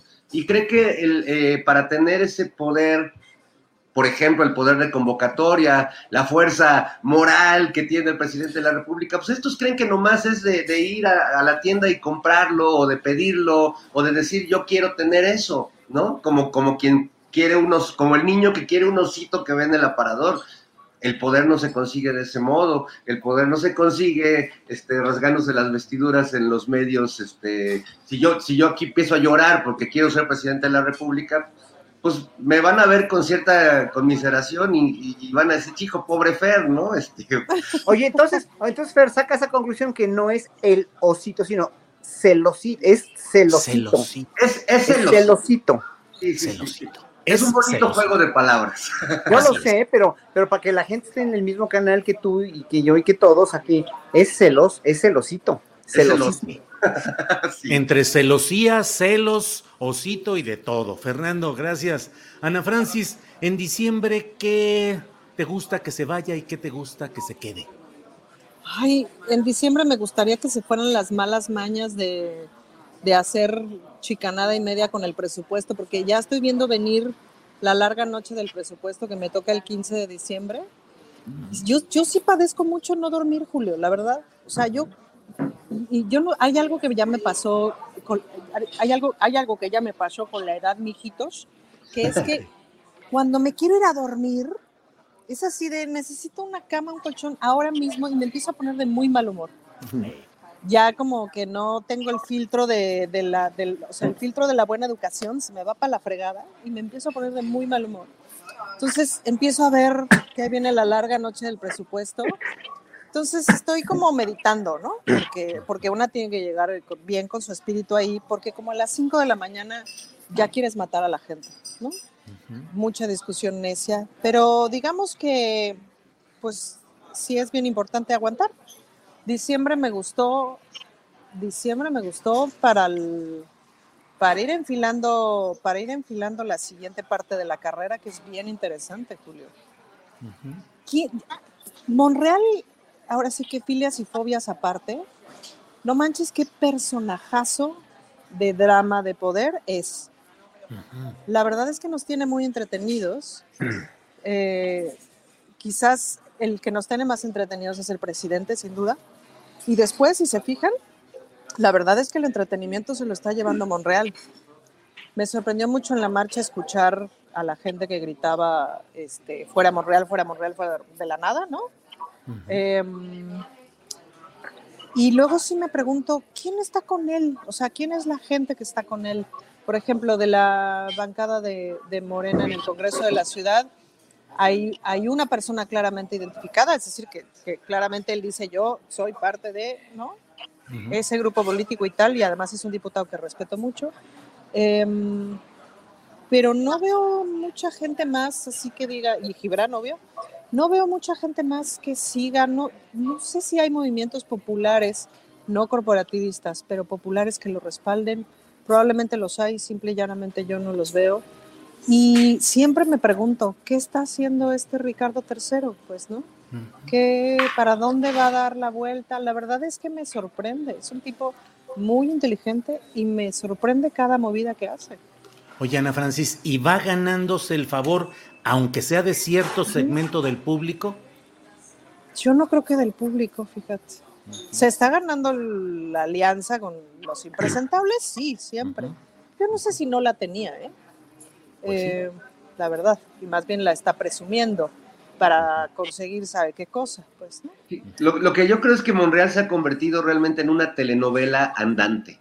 Sí. Es, es un dramón eh, que camina y que sí, da sí. entrevistas en latinos y que va a, a los lugares más impresentables. Pero de- va de moviendo la nacional. estructura dramática y eso es muy interesante porque no sabemos cómo va a terminar esto. De veras, Ricardo, casos de la vida Monreal. Casos de la vida Monreal. Sí, porque a ver, opción A, mira Julio, muy bien, Julio. tú Muy bien, Julio. Ese, Eh, hombre, mira. a- algo tenía que aprenderles, compañeros. Ya va a salir sketch el próximo fin de semana en Operación Mamut, así dirá casos de la vida Monreal. Pero, Oye, pero, opción, oye. o sea, opción A se puede ir para la fregada, opción B se queda y se alinea, opción C se queda y sabe qué consigue, opción D se va con Movimiento Ciudadano, opción E es el candidato de la alianza, o sea, cual- y la verdad es que cualquiera de esas cinco cosas es posible. Horacio. Es un ¿Querías alma decir? Monreal, es un alma Monreal nada más. Es un alma, alma Monreal. Eh, también se puede hacer ahí juego de palabras. Horacio, eh, diciembre te gusta para qué? Y no sé si lo digas en términos musicales o vivenciales, como tú quieras. ¿Para qué te gusta diciembre? Para que pase rápido, porque de veras. ¿No te la pasas bien en Navidad, Horacio? Fíjate que me la paso bien descansando y no, y no, y no haciendo, realmente haciendo cosas que nunca, nunca me da tiempo de hacer. Como soy tan, tan, no soy tan, mira, mi marido es un navideño y adorna la casa de Navidad impresionante, pero yo no doy nada por la Navidad, nada, nada, nada. Yo el, 25 de diciembre me voy a dormir temprano y el primero de enero celebro Año Nuevo en horario de Tonga. Y los como- romeritos, Horacio, los romeritos y el bacalao. no me el gustan, no me gustan los romeritos. Sí, bueno, sí, como el, si me, si me traen recalentado, si hay una, Si como yo no sé, no, como yo no sé, no es que soy muy radical, yo no sé, no, de veras soy remamón, yo soy el mamón, Pero yo. la torta de pavo recalentado de la mañana siguiente, Horacio, no puede ser. No, pues es que no me, no me, pues no, no crees, o sea que, como que no crecí con eso, pero sí me gusta, me gusta finalmente, me gusta, por ejemplo, que la gente esté contenta, eso sí, a mí me da igual, es lo mismo con el fútbol, igual, me, o sea que la gente, que la gente se vaya, incluso por ejemplo el detalle de, de- de ayer del embajador de Japón que se fue a celebrar allá al ángel solito, Eh, eh, o sea, me gusta que la gente pondere sus fútboles y todo, aunque a mí no me interesa, o sea, yo no, no, o sea, porque yo soy, en ese sentido, no me gusta sentirme rehén de nadie, ni de nada, ¿no? Eh, eh, mucha, o sea, yo los veo y digo, yo si estaré ahí me sentiría, o sea, yo respeto lo que la gente, la, la gente hace, o que la gente ve el fútbol eh, eh, en masas así tremendo, y en Australia, y en México, y en cualquier parte de Europa, y de todo el mundo, pero yo, si estuviera ahí, yo me sentiría que fuera rehén de un movimiento más que, más que futbolístico realmente per se, pues es, un, es un movimiento total absolutamente económico de mucha lana y de mucha corrupción que ya se ha, ya se ha dado, eh, ya se ha, ya se ha dado aquí y, en, y- en muchos otros espacios, se ha dado la explicación. Entonces yo me sentiría, yo, yo, yo, me sentiría como rehén. Sin embargo, respeto como el debate con Tortoredo que estuvo con Tortoredo. Por eso, que por estuvo eso, muy, este, muy tortuoso, tortuolero, es tortuolero. Era tortuolero. Pues estuvo, estuvo muy interesante, pero pues yo no me voy a sentir rehén de ninguna religión nunca, porque siento que la religión para controlar a la gente lo que hace es tener rehenes. Entonces yo no quiero ser rehén de nada. Pero ya, ya se te dijo que un día la voz de Jesús te va a llamar y vas a, vas a ser iluminado y vas a entrar al reino de, de- de Cristo. Como De si fuera la única y la más verdadera. O sea, el Mira, Horacio, yo por eso, yo por eso soy presbilesbiana. Sí, pero no, no, no, a diciembre me da, me da igual, pues me da exactamente lo ¿Y tu oído musical, Horacio, qué sucede cuando escuchas taratá, Los ta, ta, ta, villancicos, por no. todos lados? No, a mí me gusta más oír el concierto de Navidad de Corelio, de Torelio, el oratorio Los de Navidad de villancicos alemanes que son una chulada, ¿no? Los villancicos son muy bonitos y los villancicos Los mexicanos también de, de la época virreinaria hay un compositor Gaspar Fernández que es bastante bueno. No es, no es la gran cosa, obviamente, no éramos colonia de un país en de un país en decadencia musical y aquí la iglesia controló mucho también, hizo mucho daño la iglesia, ¿eh? o sea, ya- a Tortolero ni le dije el daño eh, ¿Se este, acuerdan el de daño esta cultural. canción de, de Televisa de esta Navidad? No, no, no, no, Vamos. No, no, no. Se la ponemos a No Horacio a tortures a. Horacio. No, ya no, no, gracias. Entonces yo así soy, punto.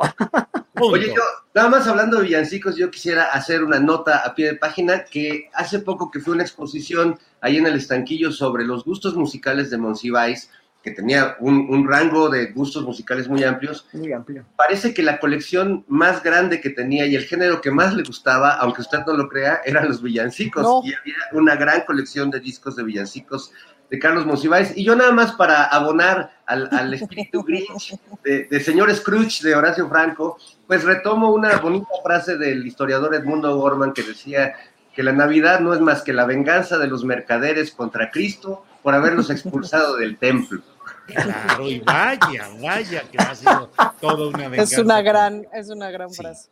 Sí. Fernando Ah, ah, Rivera- Perdón, además no compro nada nunca en Navidad, no compro nada, o sea, Nada. prefiero comprar todo a, a- a lo largo del año que comprar en Navidad. Ana Francis, ¿de dónde es este señor Horacio Franco? ¿De qué mundo? A ver, Pues no sé, porque además estás de acuerdo, Julio, que es un tipo muy dulce. Y es Sí, un buen sí, ser claro. humano, básicamente. Claro, sí, Es buen que toco flauta dulce. ¿Cómo quieres que flauta. dulce? Turum, pum, pum, pum, pum. Venimos, desayunamos payaso todos, ¿verdad? Clownflakes todos. Oye, Fernando, y que me topo el otro día en las redes sociales, en las cuentas de Twitter, con un video donde veo una persona a quien yo conozco, que se llama Fernando, gritando, We are the Chairos, y no sé cuántas cosas. ¿Por qué andabas cantando ese tipo de cosas, Fernando Rivera Calderón? Te vi muy entusiasmado. Yo pasaba por ahí y de pronto vi una multitud siguiendo a, a un hombre que en vez de abrir las aguas, más bien se metía al fondo, de los- en medio de los peces. Eh, y bueno, eh, la verdad es que vivimos una experiencia muy, muy tremenda, insólita, para quienes hemos ido a marchas toda la vida y hemos estado siempre en las calles. Yo la verdad nunca había experimentado pues una fiesta de esa magnitud.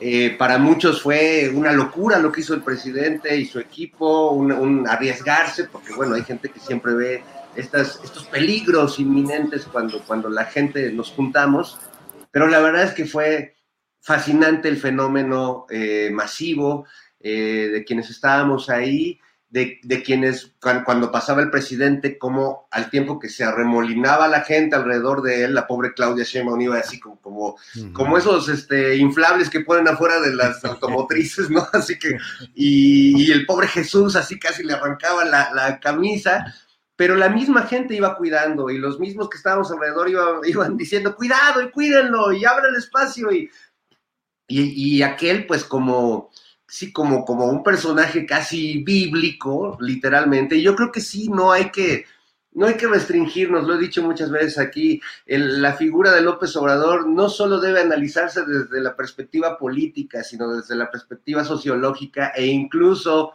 religiosa, porque genera una verdadera devoción, no ciega, y creo que ahí también quisiera precisar, porque a veces los críticos dicen, claro, son unos este, devotos eh, irracionales. No, es una devoción racional, es una devoción que tiene un contexto político, pero que ha derivado en amor, en un legítimo amor hacia este personaje, una, una cosa que yo nunca había visto. Y sí, cantamos ahí con los compañeros de Operación Mamut, pues ese himno que, de que compuso Queen hace tantos años, que es We are the Chairos, my friend. Así lo, así lo compuso, ¿esa era la letra original, Fernando? Claro, pues Freddie Sí. Mercury era super chairo, ya lo sabemos. Nomás, él no lo sabía del todo, pero ya tenía todos esos principios y, este, y cuestiones políticas, ¿no? Al final, creo que muchos coincidimos, no se trata solo de López Obrador, es un movimiento que conjunta muchos, muchas luchas de muchos años por muchos tipos de causas y derechos, pero no podemos negar la figura magnética, carismática, eh, en todo el sentido de la palabra que tiene el actual presidente de la República. Es innegable. El que, de veras, el que no lo quiera ver, pues es que no, no, no está. Mira, ahora que oía a Ferriz de Con diciendo que el presidente es Macumba, eh, pues eh, habla de que no, no están entendiendo qué está pasando ahí. Hay que, hay que acercarse para ver el fenómeno. Tú estuviste ahí y, por cierto, me mandaban muchos saludos. Recibimos mucho cariño, muchos personajes que estábamos ahí. Eh, yo agradezco mucho las muestras de afecto, pero también me pasaron muchas que, que les hiciera llegar a ustedes porque, pues creo que los quieren mucho ahí en, entre, en la chairósfera. En la chairósfera. Muy bien, Fernando. Ana Francis, ¿qué te gustó y qué te disgustó también? ¿Qué cosa no te gustó de la propia marcha? Pues me gustó que me cansé, Julio. Acabé con la cadera hecha cajeta, las pantorrillas hechas cagada, seis callos nuevos en los pies, ¿no?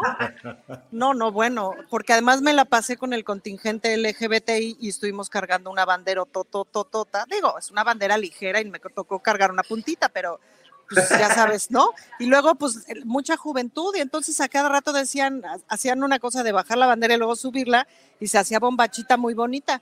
Pero después de 15, ya mi codo luxado, o sea, porque ya no estoy en edad, Julio. Pero fíjate que si Freddie Mercury viviera, con nosotros estuviera y hubiera gritado la porra que a mí me encantó, que era, es un honor jotear con Obrador. Esa fue una chulada de porra. Entonces, pues sí, me cansé. ¿Qué me gustó? Pues la verdad es que me encantó ver a tanta gente de tantos lugares distintos Y yo no sabía todavía si iba a marchar con el contingente LGBTI que se estaba organizando, o si iba a marchar más bien con las mujeres, o si iba a marchar más bien con Coyoacán. Pero cuando llegué con la banda LGBTI, cuando se hizo lo de la bandera y ahora les íbamos a marchar con la bandera y esto, fue como muy importante decir, sí, esto tiene que estar aquí presente y la, la banda de todo el país tiene que ver que la diversidad también está dentro de Morena y también está dentro de este, de este movimiento y que no se nos tiene que olvidar, pues, ¿no? Y entonces fue muy bonito como el recibimiento de los otros contingentes, o sea, como gente que nos veía pasar, porque ves que ibas como de pronto por un lado, de pronto por el otro y así te cruzabas contingentes. Entonces, gente que nos veía pasar, que poblaciones que de otra manera no hubiéramos coincidido, y que, que, nos recibían con mucho aplauso y nosotros les contestábamos este apoyo sí se ve y no, nos sacaban un montón de fotos, o sea, eso, eso fue muy lindo, como el sentir que esta bandera también es parte de, la, de las otras grandes banderas. Eso es lo que más me llevo en mi corazón.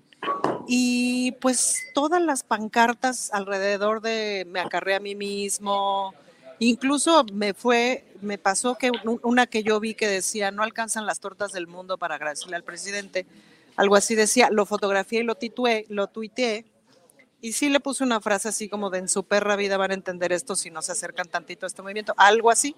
Sí, sí puse lo de en su perra vida, que sí, pues se me salió de mi corazón decir, vayan a decirle acarrados a su perro padre, pues, porque era como, no manchen, ¿cómo no ven esto? Como dice Fernando, ¿cómo no ven esto? E, esto no ha pasado nunca, no manchen. Entonces, y luego me llovió, fue un tuit que puse que fue muy retuiteado y muy corazoneado, y entonces ya ves que cuando eso pasa se te deja venir la botiza, se me dejó venir la botiza, pero pues la verdad es que acabé, o sea, sí acabé chacajeta en el Zócalo, mucha gente en efecto, como dice Fernando, que nos manda saludos a la mesa del más allá todo el tiempo, todo el tiempo. Me acuerdo una señora que ya iba yo a llegar al Zócalo y me dice, Dipu Chula, ¿me puedo tomar una foto? Sí, sí, sí. Su hija estaba embarrada en el piso, sentada, pero ya en calidad de bulto. Entonces la mamá le dice, hija, ya levántate para que me tomes la foto con la Dipuchula. Entonces ahí se levanta la pobre mujer y entonces me abraza, me abraza la mujer de la foto y me dice, es que qué chinga nos pone el presidente Dipuchula, discúlpeme, pero qué chinga nos pone el presidente. Y tenía toda la razón y me acordé, Julio, te habrás de acordar de cuando cuando el fraude en el 2006, cómo nos citaba a cada rato en el Zócalo antes de que se instalara el plantón, ¿se acuerdan? Según yo fue ahí, ¿no? Que decía, y nos vemos en la asamblea la semana que entra, no sé qué. Y era así, no chingues.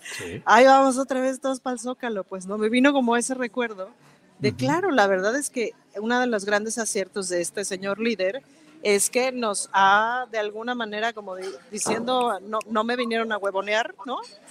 Este, y sí, esto sigue, o sea, esto tiene que seguir, porque además, en efecto, el, el, hombre ya se va, o sea, el hombre ya va en la salida, ya va en la recta final. Y esto que dice de que se va a ir a encerrar en su rancho y que no va a salir los primeros cuatro años, sí se lo creo y además hará bien, pues, ¿no? Entonces, pues sí queda en manos de todos los demás, ¿no? Yo, yo quisiera agregar algo rápidamente porque me, sumé un ratito al contingente de los compañeros del CEU y traían una consigna que, que, pero que representaba varias consignas, que era pa, pa, pata rajada, pa, pa, pata rajada. Y me parece, más allá de lo simpático y de lo anecdótico, eh, este fenómeno en el que el insulto eh, se convierte en, en una reivindicación para los insultados, ¿no? Lo ha hecho la comunidad LGBT eh, con las jotas y con eh, que se han asumido el insulto como un concepto de reivindicación.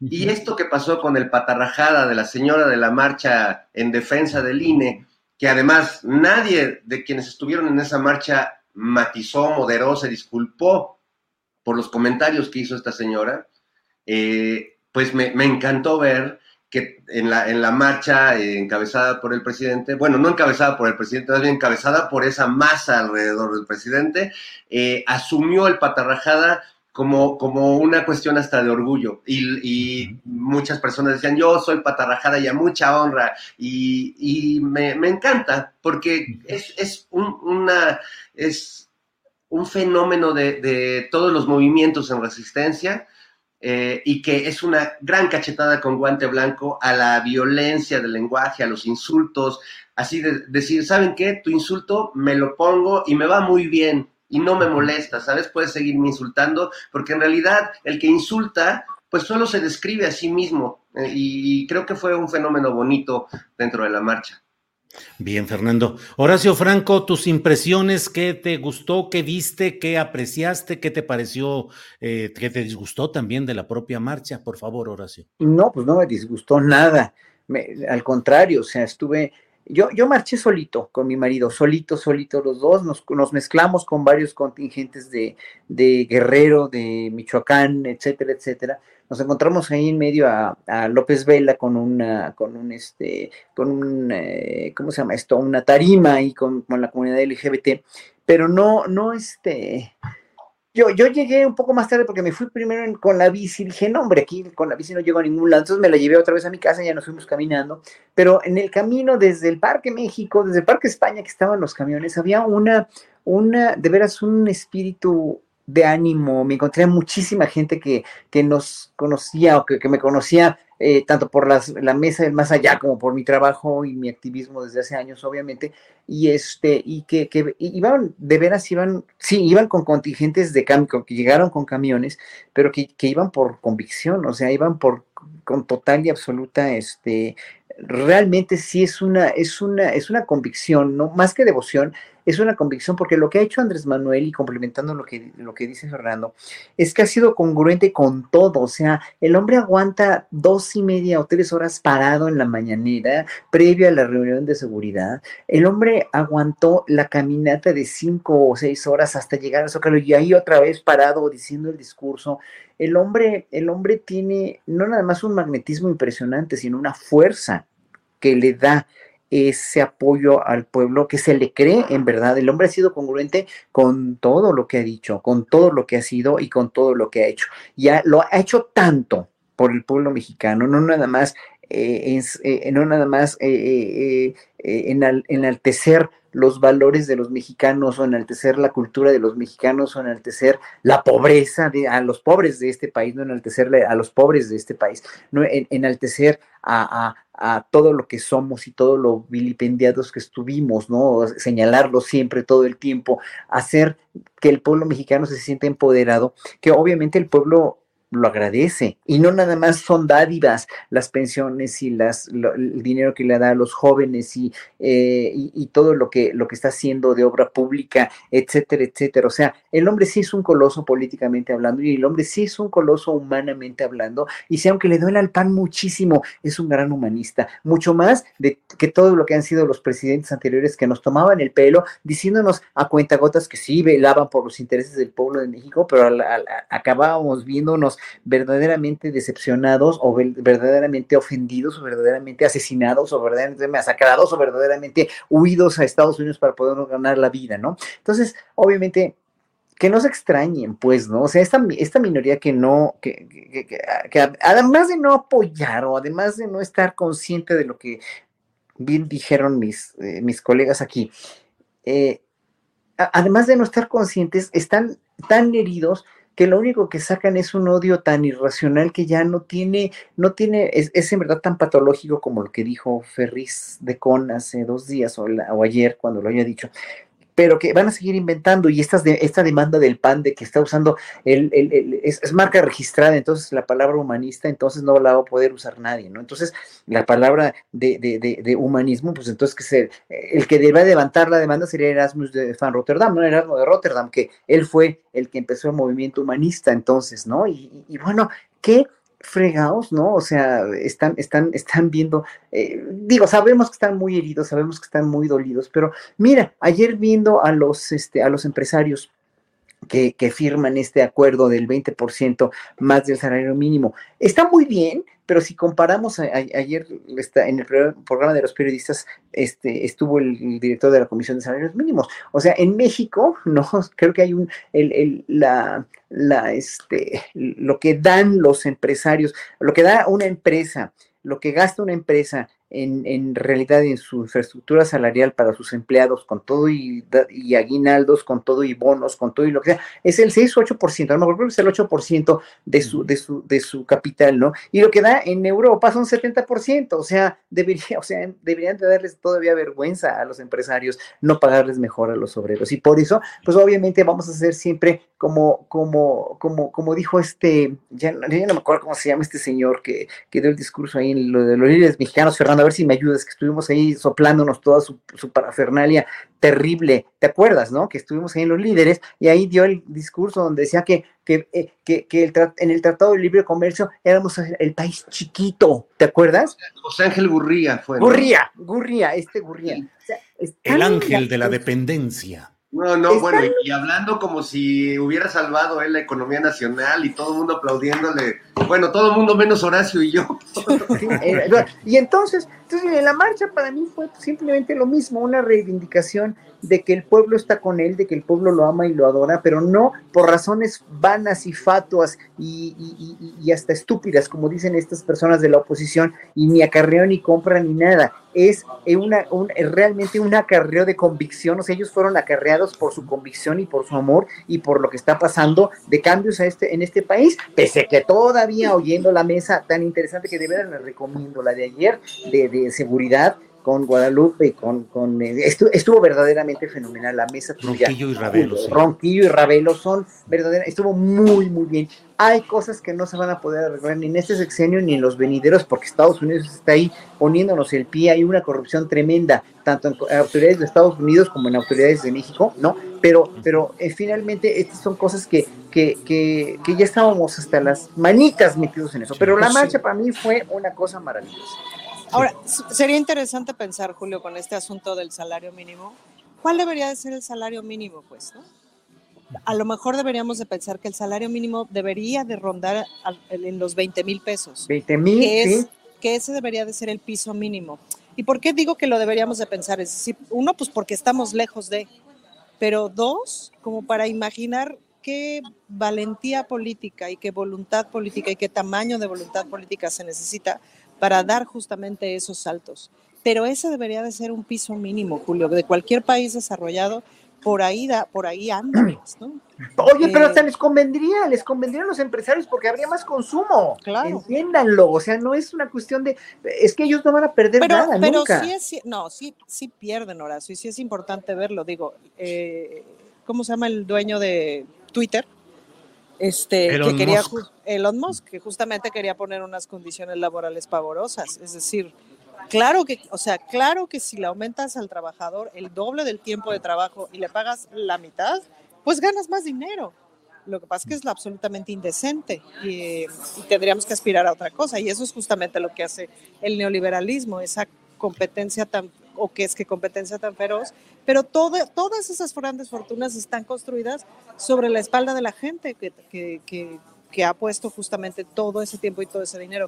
Pero si, todo, si, si en cada discusión política y económica pensáramos que el salario mínimo debería estar en los 20 mil pesos y que la semana laboral debería de ser en serio de no más de 40 horas, en realidad debería ser de 36, o sea, sí hay que empezarle a pensar de otra forma, ¿no? Sí, y que las semanas de vacaciones deberían de ser por lo menos cuatro de Cuatro. entrada. Fernando Rivera, pero a mí se me hace que con ese tipo, aún con esos aumentos al salario mínimo y con todos estos uh, eh, beneficios que plantea Ana Francis, un personaje como Alito Moreno no alcanzaría a tener el tren de vida al que está acostumbrado y que es además pues el ejemplo de lo que plantea su partido, el revolucionario institucional. Y resulta que Alito que estaba primero de gran villano, sobre todo por los zarpazos laidescos del jaguar de los martes, eh, pues de pronto parecía que ese personaje no tenía reivindicación posible. Luego eh, vino esta etapa del artículo transitorio para las Fuerzas Armadas, su continuidad en la Guardia Nacional, y ya se reinstaló. Hasta salió en una marcha, justamente la marcha de los defensores del INE, y ahora está planteando eh, la Cámara de Diputados que va a restablecer el procedimiento para quitarle el fuero, al menos para discutir esa posibilidad. ¿Qué significan ese tipo de personajes como Alito en la realidad nuestra? ¿Salario mínimo Alito para que vea lo que se siente? estaría, sería bueno, pero más bien no creo que haya salario mínimo que le, que le acomode, ¿no? Pienso en él, pienso en Lorenzo Córdoba, pues este, son personas que, que tienen otras necesidades que nosotros como simples mortales jamás, jamás tendremos, ¿no? Entonces, este, pues si, si el salario mínimo no te alcanza para el masajista, para el chofer, etcétera, pues no, no, no sirve de nada. Ahora, no, no ¿Cómo nos- sería tu vida si tú fueras multimillonario, Fernando? yo sería como, eh, ¿se acuerdan de los locos Adams? ¿Eh? Claro. La verdad es que sí me encantaría tener mucho dinero eh, para andar, eh, tener una, una mansión así como embrujada, vivir en un castillo así como en los Cárpatos. Casi lo logro porque vivo en, un edificio aquí en el Álvaro Obregón, que es como los Cárpatos. De hecho, hay una bruja que, que gobierna. Este, pero, eh, pues sí, sería un poco extravagante. La verdad es que a mí el dinero no me gusta para las cosas prácticas. Este, y menos para las cosas que hacen que uno parezca que tiene dinero, ¿no? O sea, el dinero te gusta para las tarugadas. Para dilapidarlo estúpidamente, como el Puaz Olivares, como nos han enseñado esos grandes artistas desde del despilfarro. La cosa es que no despilfarre uno el dinero del Estado, sino el propio, Claro. que uno ha ganado, como el Puaz Olivares, como todos esos grandes campeones, pues que se han bebido todo, que todo se lo han metido por la nariz, que todo lo han hecho. Para eso es el dinero, Julio. ¿no? Imagínate, pobre gente que toda su vida tiene una cuenta en el banco que nunca toca. Qué horror, es como, como, como tener el amor de tu vida metido en una jaula, ¿no? Oye, dinos la neta, ¿y vendrías a estas mesas del más allá siendo multimillonario o ni nos pelarías? Di la verdad. Por supuesto, yo seguiría haciendo las mismas cosas que hago, porque tú sabes que yo lo hago por amor al arte. Hay que pagar la renta y todo, pero yo, yo vengo astillero y forma por, por puro amor a... a Oye, pero si fueras millonario, pues ponnos un estudio, no seas desgraciado. Sí, sí, sí, sí, ayúdanos, jodas. Fernando. Estaría Jefecito Fernando Azcárraga, ayúdenos. Mira, la verdad es que yo vivo como si fuera millonario, aunque no lo soy. Entonces, Exacto. muy bien, me la paso Esa es la verdadera sabiduría. Así es. Y Así bueno, es. lo único que quisiera precisar sobre Alito es que no nos engañemos, amigos. Alito no tiene reivindicación posible. Eh, quizás tenga todavía un poco de utilidad política en el más pragmático y pinche de los sentidos, pero reivindicación, no. No más Sí, no hay manera. No hay Solo manera. Tortolero, solo Tortolero le podría dar una esperanza a Alito de encontrarse con el Espíritu Santo en algún momento de su vida.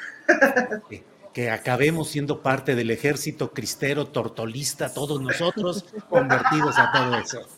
Em, Monseñor Rivera Calderón, Beata Ana, Francis y, y monje Horacio Franco, y yo simple acólito por ahí acomodado, haciéndoles preguntitas a ustedes. Ana Tu Francis- acólito y Fernando alcohólico. Exacto. Ana Francis. Yo pido ser el que lleva el vino de consagrar nada más. No va a llegar nada, Fernando. Pues imagínate. Ana Francis, eh, ¿qué onda con la reforma electoral? Ya parece que no pasó el plan A, que era el ambicioso, que era el más fuerte, y ahora, bueno, un plan B que es un poco, creo yo, simbólico, si habrá algunos arreglos, si habrá modificaciones, pero serán menores, y así, con esta eh, banda electoral, nos vamos a las elecciones de 2024. ¿Qué opinas de todo esto? ¿Qué hubo de bueno, de malo? ¿Qué esperanzas o qué expectativas en el terreno electoral? Pues creo que seguimos en el proceso de aclaración de quién es quién, de qué lado está, de qué es lo que defiende.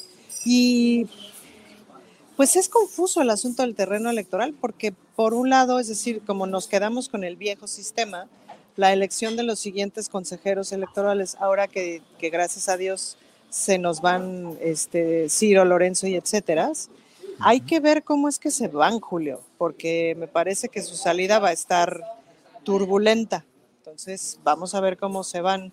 Vamos a ver si no intentan algún truco para quedarse. O sea, todo lo que, to- todo el escándalo de la, de, la, de la posible reelección del presidente que no, que no le veo ni pies ni cabeza, eh, habría que pensar si no están queriendo hacer algo para quedarse. Y la elección de los siguientes, pues depende en el mismo tenor que antaño de los partidos. Y Morena es mayoría. Entonces, esa colocación de consejeros va a estar interesante. Lamento mucho que, que la reforma no avance, ¿no? Que no se discuta por lo menos tantito en serio, porque hay cosas bien interesantes y hay cosas bien importantes que discutir. Lamento mucho que, que sigan, que se siga con, con el asunto de, de tantas personas, de tantos legisladores y legisladoras. Sí estamos pagando de más. Y eso, bueno, bueno, será para la próxima. Pero creo que lo que quería hacer el presidente y que pues es de las cosas que justo hace muy bien, es que aclara muy bien quién es quién. Ahora, hay cosas que están ocurriendo, Julio, que, que me sorprenden para bien. Por ejemplo, la presencia esta semana de Violeta Vázquez Rojas en este debate que hubo, donde estaba Denise Dresser y donde estaba donde estaban otros dos. Es que solamente he visto pedacitos, no lo he visto completo. Pero la presencia de Violeta me pareció buenísima, es decir, alguien, ¿no? Em, me pregunto si empezará a haber algo de apertura en esos medios o no, si ya de plano, o sea, si sí está pasando que mucha gente los está dejando de ver, como si sí está pasando que mucha gente, que para mucha gente ya resultan absolutamente distantes de la realidad. Me ha sorprendido mucho la salida de Denise Merker de Televisa. No sé qué significa, no sé ni cómo interpretarlo. Me han llegado como chismes, ¿no? Em, que además era alguien que yo respetaba muchísimo hace años. Como a Carmen, que yo respetaba muchísimo hace años. Em, en fin, esos reacomodos ahí me parece que son interesantes. Bien, Ana Francis. Eh, Horacio, mm, ayer me entrevistaron en un programa que recomiendo que se hace desde Uruguay, que se llama, el programa se llama Macondo. Macondo. Y la, y, y la, eh, el, eh, la mm, organización se llama Caras y Caretas, es la, es, la publicación exactamente Caras y Caretas, que tiene un programa que se llama Macondo. Ahí está Ina Afinogenova, Marco Teruggi y Leandro Grille. Eh, fue una plática muy interesante, la pueden ver ahí. Ellos están en carasycaretas.com.uy de Uruguay.com.uy. Pero me decían que si en la realidad política era de verdad viable que un personaje como el presidente López Obrador pudiera retirarse y dejar la conducción de un movimiento político. Y yo les decía que a mí me parece que que es muy difícil, que la marcha del pasado domingo implicó una concentración de poder enorme, una adhesión popular enorme y que ese capital político podrá ser transferido a la continuidad de su proyecto en la persona adecuada, pero que creo yo que López Obrador va a quedar como una especie de garante, siempre dispuesto a salir en el momento adecuado si es que hubiera algo preocupante en ese proceso y que a mí me parece que incluso en términos de un absoluto pragmatismo político a un personaje con esa concentración de poder popular, pues eh, tiene una responsabilidad también de mantener el cuidado de la continuidad de ese proyecto. ¿Cómo ves ese planteamiento? ¿Coincidas, coincides o difieres de él, Horacio? No, mira, yo, yo lo, que, lo que hay que ver es lo que hizo Andrés Manuel desde hace 25 años, antes. O sea, esta es la cúspide, esta es la, la, la, la cereza del pastel de toda su vida. Entonces él, como ya logró lo que quería, y creo que es, o sea, no creo, sé que es un hombre muy sensato, es un hombre que ya dio lo que tenía que dar. En un momento dado, no, no es como, como como este Mújica, que, que, siguió de senador o de diputado, me parece, después de que tuvo su presidencia muy, este, obviamente muy, muy bien lograda en el Uruguay, ¿no? Que te recomiendo, por cierto, tú decías en la videocharla de ayer que quieres ir a Uruguay. Sí, vete, Julio, te, procúrate un viaje ahí, porque es una sociedad muy interesante, muy, y es un país, es un país precioso. Montevideo es una ciudad maravillosa, te la recomiendo mucho. Pero ahí en ese sentido, yo creo que López Obrador eh, yo, creo que, yo creo que el presidente mexicano tuvo esa lucha tan extenuante durante años y años y no perdió o no le robaron la presidencia dos veces, ¿no?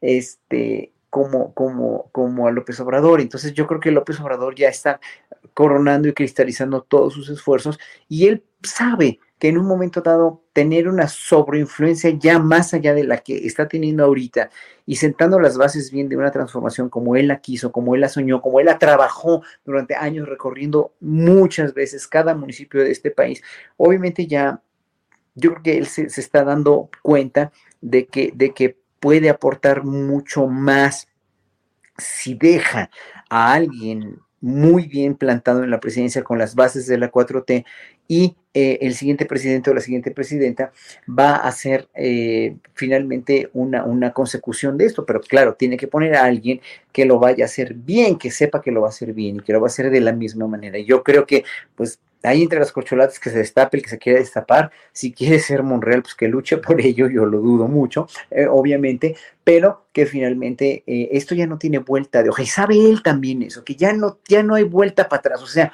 no es nada más la marcha lo que, lo que, lo que conlleva a, lo que me conlleva a decir esto, es todo lo que ha hecho en cuatro años, todo lo que ha logrado, toda la estabilidad económica, los salarios mínimos, bla, bla, bla, bla, bla, o sea, todo lo que ya sabemos, parece ser que a esta gente lo que le hace falta es que se lo restringen otra vez día con día y hora con hora en la cara.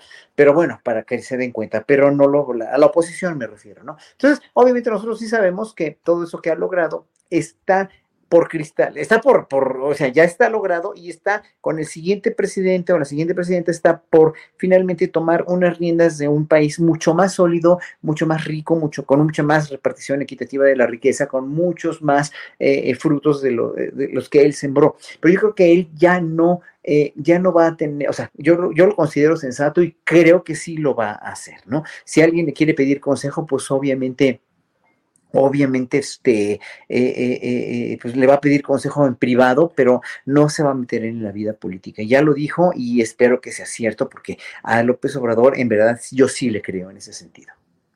Bien, Horacio, gracias. Fernando, ¿qué Julio, sucederá? ¿puedo, Sí, perdón, ¿puedo claro. meter mi cuchara tantito antes de Fer? Oh, Es que adelante. creo que hay un elemento que es fundamental para comprender el momento político, que es el feminismo. Es decir, el feminismo ha sido la revolución pacífica más grande en la historia de la humanidad. Y una de las cosas que le pasaron al propio feminismo este, estos últimos 60 años es que era un movimiento de algunas líderes y las propias líderes en realidad fueron eh, como empoderando o diseminando el movimiento más bien después en organizaciones y a su vez después en propios movimientos. Si tú ahorita quisieras hablar de los movimientos feministas del mundo, no vas a tener nombres de líderes. Lo que vas a tener son corrientes, las jóvenes de acá, las de estas de acá, las de encupuchadas de acá, las que hacen esto, las que son un montón de corrientes de movimiento, porque el propio feminismo disolvió justamente el entender el poder como eh, en cabezas de liderazgo. Y eso es muy positivo, pues son corrientes mucho más horizontales que pugnan entre sí, que tienen sus diferencias, etcétera, pero sí es mucho mayor esa apuesta. Y la reacción derechista, desde mi perspectiva, al feminismo en el mundo es el Mundial de Qatar, es el Mundial de los señores en el lugar prohibido de las mujeres. Punto. Y se acabó. Y es un pintada de cremas a las mujeres del mundo y se acabó. Y la reacción de la izquierda, digamos, o de, la, o de, la, o de, o de los movimientos progresistas al feminismo, desde mi perspectiva, empieza a ser o tiene que empezar a ser eh, una, otra, una otra concepción de los gobiernos, este, mucho más hacia el empoderamiento de los distintos liderazgos, pues, ¿no? Entonces, creo que hay algo muy importante de este movimiento que yo no había visto hasta ahora, hasta en los últimos dos años, que es que hay un montón de líderes. Si tú te acuerdas, al principio del sexenio, el único que comunicaba prácticamente era el presidente pero con la pandemia pues empezó a comunicar López Gatel y luego empezaron a comunicar las cosas que tenían que ver economía y luego empezó a comunicar todo todo mundo. Nunca como ahora vemos o conocemos a los miembros, a las personas que forman parte de los distintos gabinetes. Nunca los habíamos visto todo el tiempo, todo el tiempo, todo el tiempo, todo el tiempo. Y eso genera pues un entrenamiento de liderazgo también y de confrontación con la realidad y que vele la cara a la gente y, dile, y dale la información y vele la cara a la gente y miéntele, a ver si puedes mentirle, pues, ¿no? Eh, entonces, sí me parece que hay muchos liderazgos y, y, esa tiene que ser la apuesta, es decir, este no puede ser un movimiento de un líder y un montón de seguidores, sino tiene que ser un movimiento de un montón de liderazgos, sin seguidores, sino más bien un montón de liderazgos pienso que el movimiento, en la parte luminosa del movimiento, está yendo hacia allá. Lo otro me parece ir hacia el pasado. O sea, el esperar líderes es ir hacia el pasado. Bien. Ana Francis. Eh, Fernando Rivera Calderón, em, ya estamos eh, en la parte, nos quedan seis minutitos de esta parte correspondiente al canal 22, pero dinos, ¿Qué onda con el fútbol? ¿Ya no vas a ver fútbol? ¿Vas a seguir atento? Eh, ¿Qué onda? ¿Cómo viste México? Eh, pancartas, ¿te la crees lo que dice Televisa y eh, John de Luisa y todos estos directivos? La propia Denise Merker que hizo una autocrítica de, bueno, pues estamos mal y es una autocrítica. ¿Para dónde vamos? ¿De la patada, Fernando? Bueno, de entrada me encanta que, que la, la, crítica a, al desempeño de la selección salga de la empresa que se ha dedicado a corromper el fútbol mexicano históricamente, ¿no? Digo, no, nada que ver con, con Denise como periodista, pero sí que sea Televisa el medio para decir qué mal está el fútbol, a ver si toman decisiones, pues, pues a ver si escuchan los de arriba en la empresa, pero, ¿sabes? No va a cambiar nada, porque aunque México tenga el desempeño mediocre que ha tenido en cada mundial, el negocio no, no le pierden, venden camisetas a montones, venden productos a montones, logran eh, a través de, sus comentaristas y, periodistas deportivos hacer que la gente, bueno, que son, ya sabemos que el periodista deportivo es un periodista muy raro, Julio, que así como te da una noticia, te vende un panquecito o un refresco, ¿no? Eh, es un formato de periodismo muy extraño en el que tienes que ser como Madaleno y, este, eh, y estar anunciando cosas mientras das las noticias. Es el estilo de las dos grandes televisoras de este país y, de muchas más eh, imitadoras que tienen en, el camino. Entonces, pues mientras ellos no le pierden, pues tú crees que van a hacer algo para mejorar eh, el fútbol mexicano. No, no creo que lo intenten. Lo lamento porque hay gran talento, ¿no? yo, yo siempre eh, y ojalá la, 4T pudiera revertir eso. Siempre lamenté cuando se prohibió jugar fútbol en las calles en esta ciudad, por ejemplo, ¿no? Y poner tus, botecitos o tus piedritas de portería y de repente, pues, tomar la calle para jugar, ¿no? Parte de, las tragedias neoliberales que vivimos es que se nos prohibió jugar fútbol en la calle y yo siempre creí que era un factor de, cohesión y de comunidad que ayudaba incluso a que muchos chavos pues no se fueran por otros caminos. ¿Cuándo se, ¿cuándo se prohibió, Fer? Nunca supe. Pues ya, tiene un par de sexenios, supongo, ¿no? Ha de haber sido... Está prohibido. Eh, ojalá se, Lo anoto. ¿Lo anotas? Ahí le encargo. No, porque... Ahí le encargamos, Dipuchula. Pues sí. ¿Cómo? Y porque además este, tardan, hay gran talento para jugar fútbol, me consta, eh, pero siempre en las canteras de los grandes equipos y todo, pues tienen prioridad los hijos de los directivos, hay un gran influyentismo, hay una gran corrupción y los chavos que son, que podrían ser nuestros grandes talentos, pues es muy difícil que logren pasar el filtro del influyentismo y de la corrupción que hay en el fútbol. Y pues terminan los muy buenos pues siendo este, señalados por el dedo mágico ya cuando tienen 26 años, cuando ya, o sea, demasiado tarde. Es un sistema muy gandalla, muy corrupto, donde si metieran tantito la mano, podríamos este, llenar un sector de la cárcel de tanta corrupción y tanto saqueo que ha habido a partir del fútbol mexicano. Yo creo que es un tema bien interesante, pero dejemos de pensar nada más en los jugadores y en el técnico. Hay una estructura de corrupción que además no le ha perdido nada, no pierden un solo peso, aunque la selección pierda cada mundial. Y las apuestas y todo, ¿no? No, pues no, no, dineral no, le saben perder. no le pierden. No le pierden. Tú. Ahora, pero en la mañanera va a ir, ¿no? En la mañanera se, va, se van a decir un montón de cosas. Por ahí leí un tuit, pero no le puse atención. Yo también leí eso. Sí, de Amir Ibrahim, Amir Ibrahim pidió. Ajá. Que se que pues, a explicarnos, ¿no? Yo tampoco entiendo muy bien, digo, no le he puesto atención. O sea, me queda claro que la corrupción afecta un montón el fútbol, nada más no, no me queda claro cómo opera. Digo, lo que está ahorita contando Fer, pues me aclara algunas cosas, pero Oye, pues sí sería en interesante el fútbol, saberlo. En el, en el fútbol y en la música clásica y en todos lados, querida Ana Francis, en todos lados. Sí, este, pues hay que hacer también nuestras apuestas también en la música Exacto. clásica y en, en todo para poder seguir adelante. Bueno, pues estamos llegando ya al final del tramo correspondiente a la grabación que hace el Canal 22 para eh, transmitir en esta misma noche, a las 7 de la noche, transmitir en Canal 22 esta, este mismo programa. Así es que, pues nos llega el momento de decirle, Canal 22, adiós desde la mesa del más. Ándale, ¿eso qué fue, Fernando Rivera Calderón? Está medio complicado. ¿Qué fue? Ah, Ay, ¿cómo se ve? Bueno, pues Luego les enseño a hacerlo, amigos. Me troné mis, me, me troné mis deditos, babos. Yo también, pero, bueno. con pues, y- Sí, sí. Bueno, pues ahí va Horacio, ahí va, ahí va ya.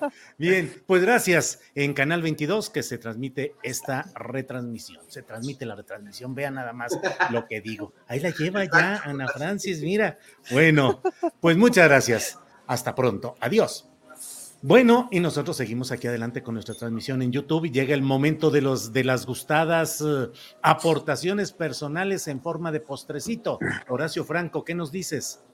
Bueno, nada más de respecto al fútbol, ya no tengo nada que decir porque nunca en mi vida ve- veré ni, ni veo un partido de fútbol, respeto mucho lo que hacen cuando lo hacen bien, pero pues aquí lo que menos cuenta son realmente ni cómo juegan, como decían, ni los futbolistas, y, y- y, pues todos son unos rehenes de la FIFA, ¿no? Y de, y de este consumismo y de esta corrupción.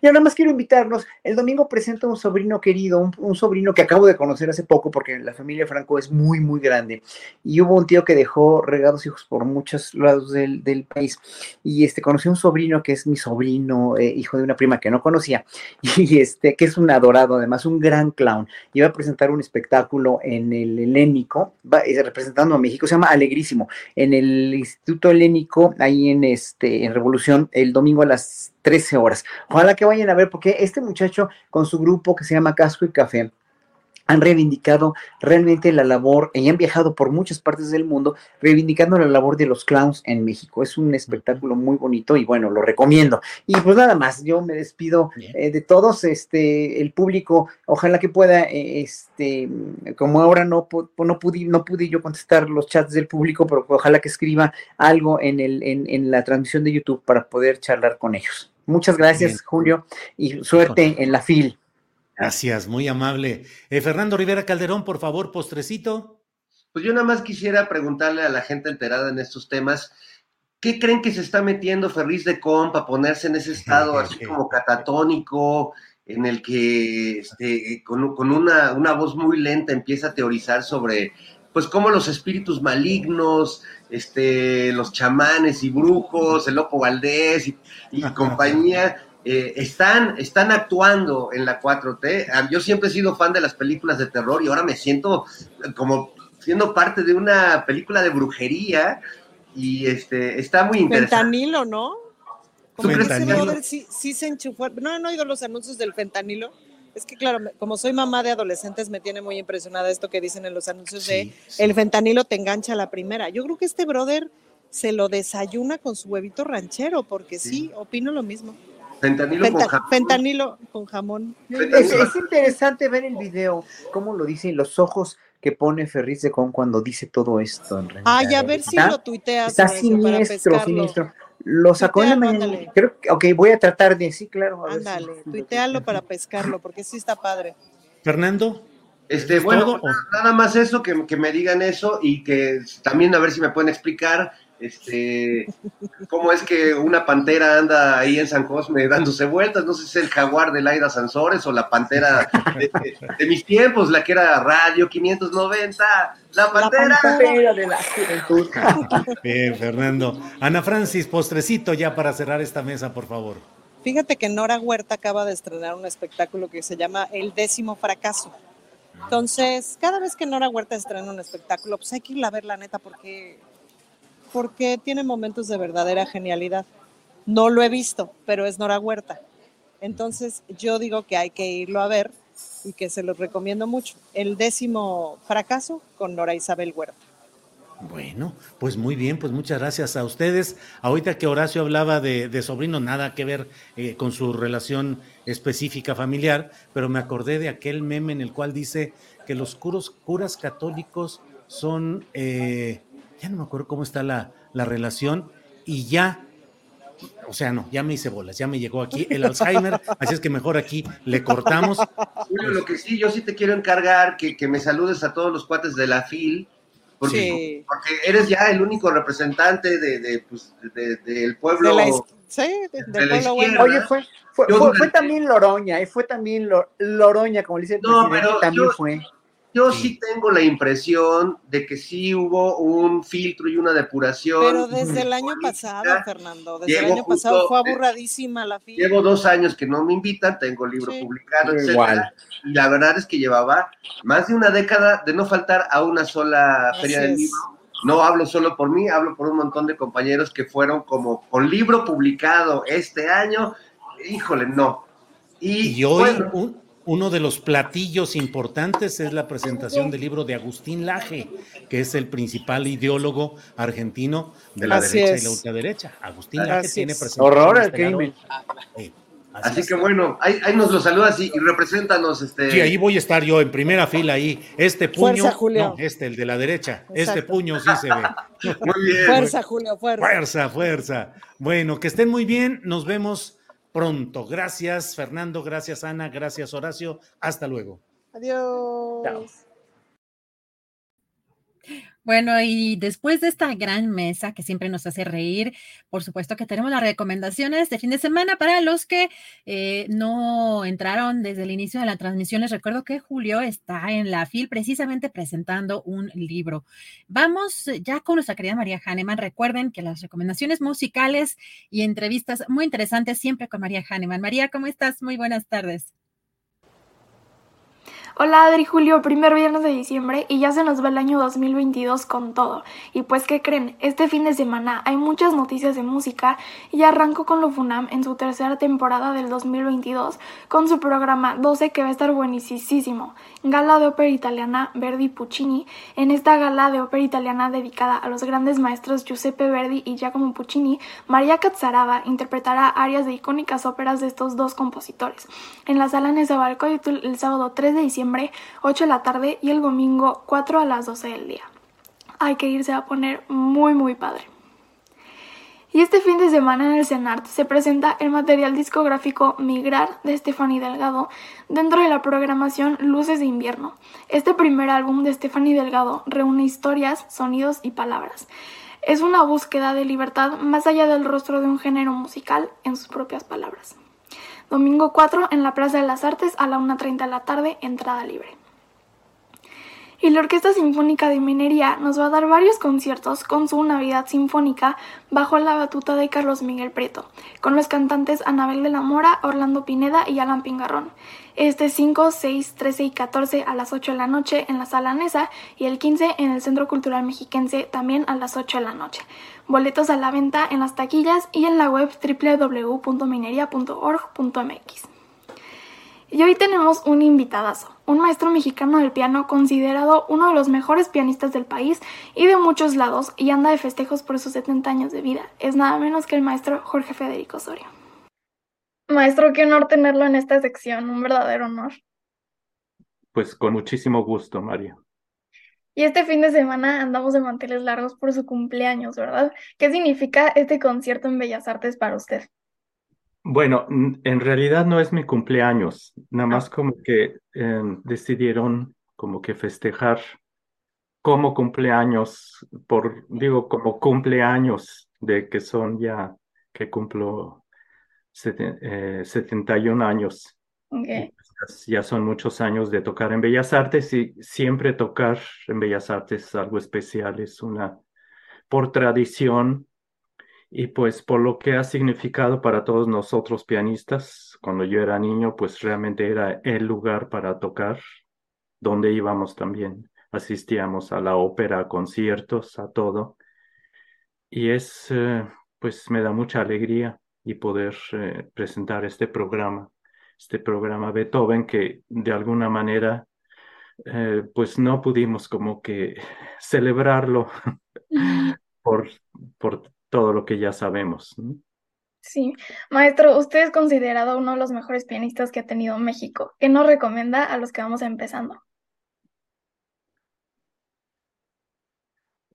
Eso de recomendar no es algo que se me da mucho, pero lo único que pudiera, pudiera yo comentar es que sea lo que sea, cualquier, sea el campo, la pasión, eh, lo que quieran hacer, pues que tengan siempre la perseverancia, ¿no? La disciplina y no conformarse, tener siempre curiosidad por avanzar. Y pues es algo muy personal y pues, ¿qué te diría yo? Que persigan lo que, lo que quieren. Sí. Y por último, ¿algún sueño que le falte cumplir? Pues eh, no, porque realmente qué es un sueño, digo, eso también va cambiando, también depende de qué es lo que se le presenta a uno en la vida en cierto momento. Eh, hay muchos sueños que por fortuna he podido realizar. Por ejemplo, uno de mis sueños era, cuando era yo chico, eh, tocar con la Sinfónica de Chicago, digamos. Y pues es un sueño que se me ha cumplido y con creces. Y así poco a poco van surgiendo oportunidades. Es más que nada tener salud y poder seguir comunicando, eh, crecer como individuo y crecer con la música. Y, y nada más. Pues muchas gracias, un abrazo enorme y muchas felicidades. Muchísimas gracias, María. Hasta luego, hasta la próxima.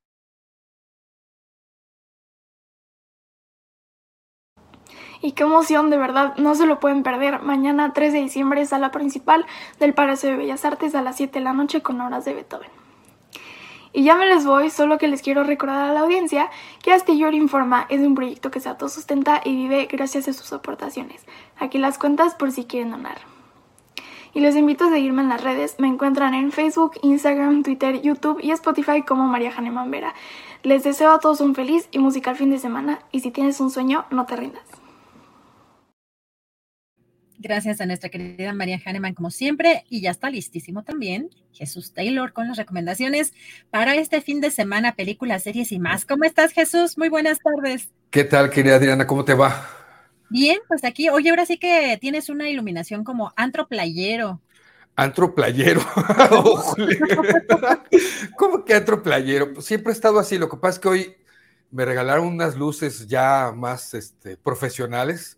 No, pues se ve padrísimo, se ¿no? ve Digo, porque el playero, oye, motiva, inspira, o sea. Bueno, precisamente ando, ando en traje de baño acá abajo. Y, y mira, y en, y en chanclas. aparte. No, traje de baño no, traigo jeans, pero, pero la chancla sí, mira. Aprovechando, aprovechando que no está el jefe.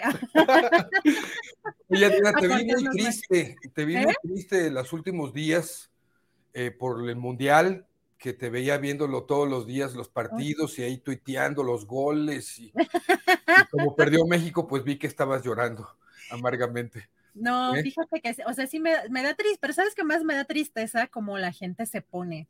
Eh, por eso, por eso lle- llevé hace rato una entrevista como más em, enfocada en, en cómo de alguna manera eh, volvemos muy emocional algo que está de alguna manera determinado que así sea, ¿no? O sea, el capitalismo, este capitalismo salvaje que nos dice que tenemos que sentir estas identidades eh, como la mexicanidad, como si la selección mexicana y estos partidos nos estuviéramos disputando la identidad completamente, lo cual es completamente falso, pero muchas veces incluso al, em, exterior o, eh, cuando vivimos en el extranjero o la gente que viene en el extranjero lo siente incluso más. Entonces Claro. es como un poco la- el- el- lo que me impresionó es son ver imágenes que hasta son violentas eh, de, de muchas personas que reaccionaron de diversas formas ante esta pérdida, pues yo diría, pues ni siquiera llegamos, ni siquiera calificamos como en la primera parte, ¿no? Bueno, no, no sé de fútbol, pero fue como muy rápido el, el- la descalificación y me, y me duele más el ver a la gente que pues sí se enajena de pronto, que está bien que lo disfrutes, pero se pasan. Sí, ¿no? hay, que- hay que disfrutarlo, pero finalmente es un juego. Creo, creo, pero no me crean porque no sé mucho, que lo que sucedió ahorita no sucedía desde Argentina 78, que no pasáramos a la, a la segunda ronda. Imagínate. Entonces sí, sí fue algo trágico. Yo estoy de luto realmente. Y bueno, no, sí, sí, vi un- he visto algunos partidos y eso, te entretiene un rato y te emocionas, pero no pasa de ahí. Pero mira, para emocionarnos y ver algo bueno, creo yo, este fin de semana les tengo una recomendación para la plataforma Prime Video, que la saco mañana, pero aquí en Astillero Informa la, la recomiendo desde hoy. Es una película, yo les diría, extraña, rara, que me gustó. Es cine independiente y tiene un actor muy conocido que ha hecho muchas cosas en Hollywood, que es Nicolas Cage, que a duras penas algunos lo podrán reconocer aquí en el cartel, y la película se llama Pig, así como, como puerquito, como Porky Pig, Pig.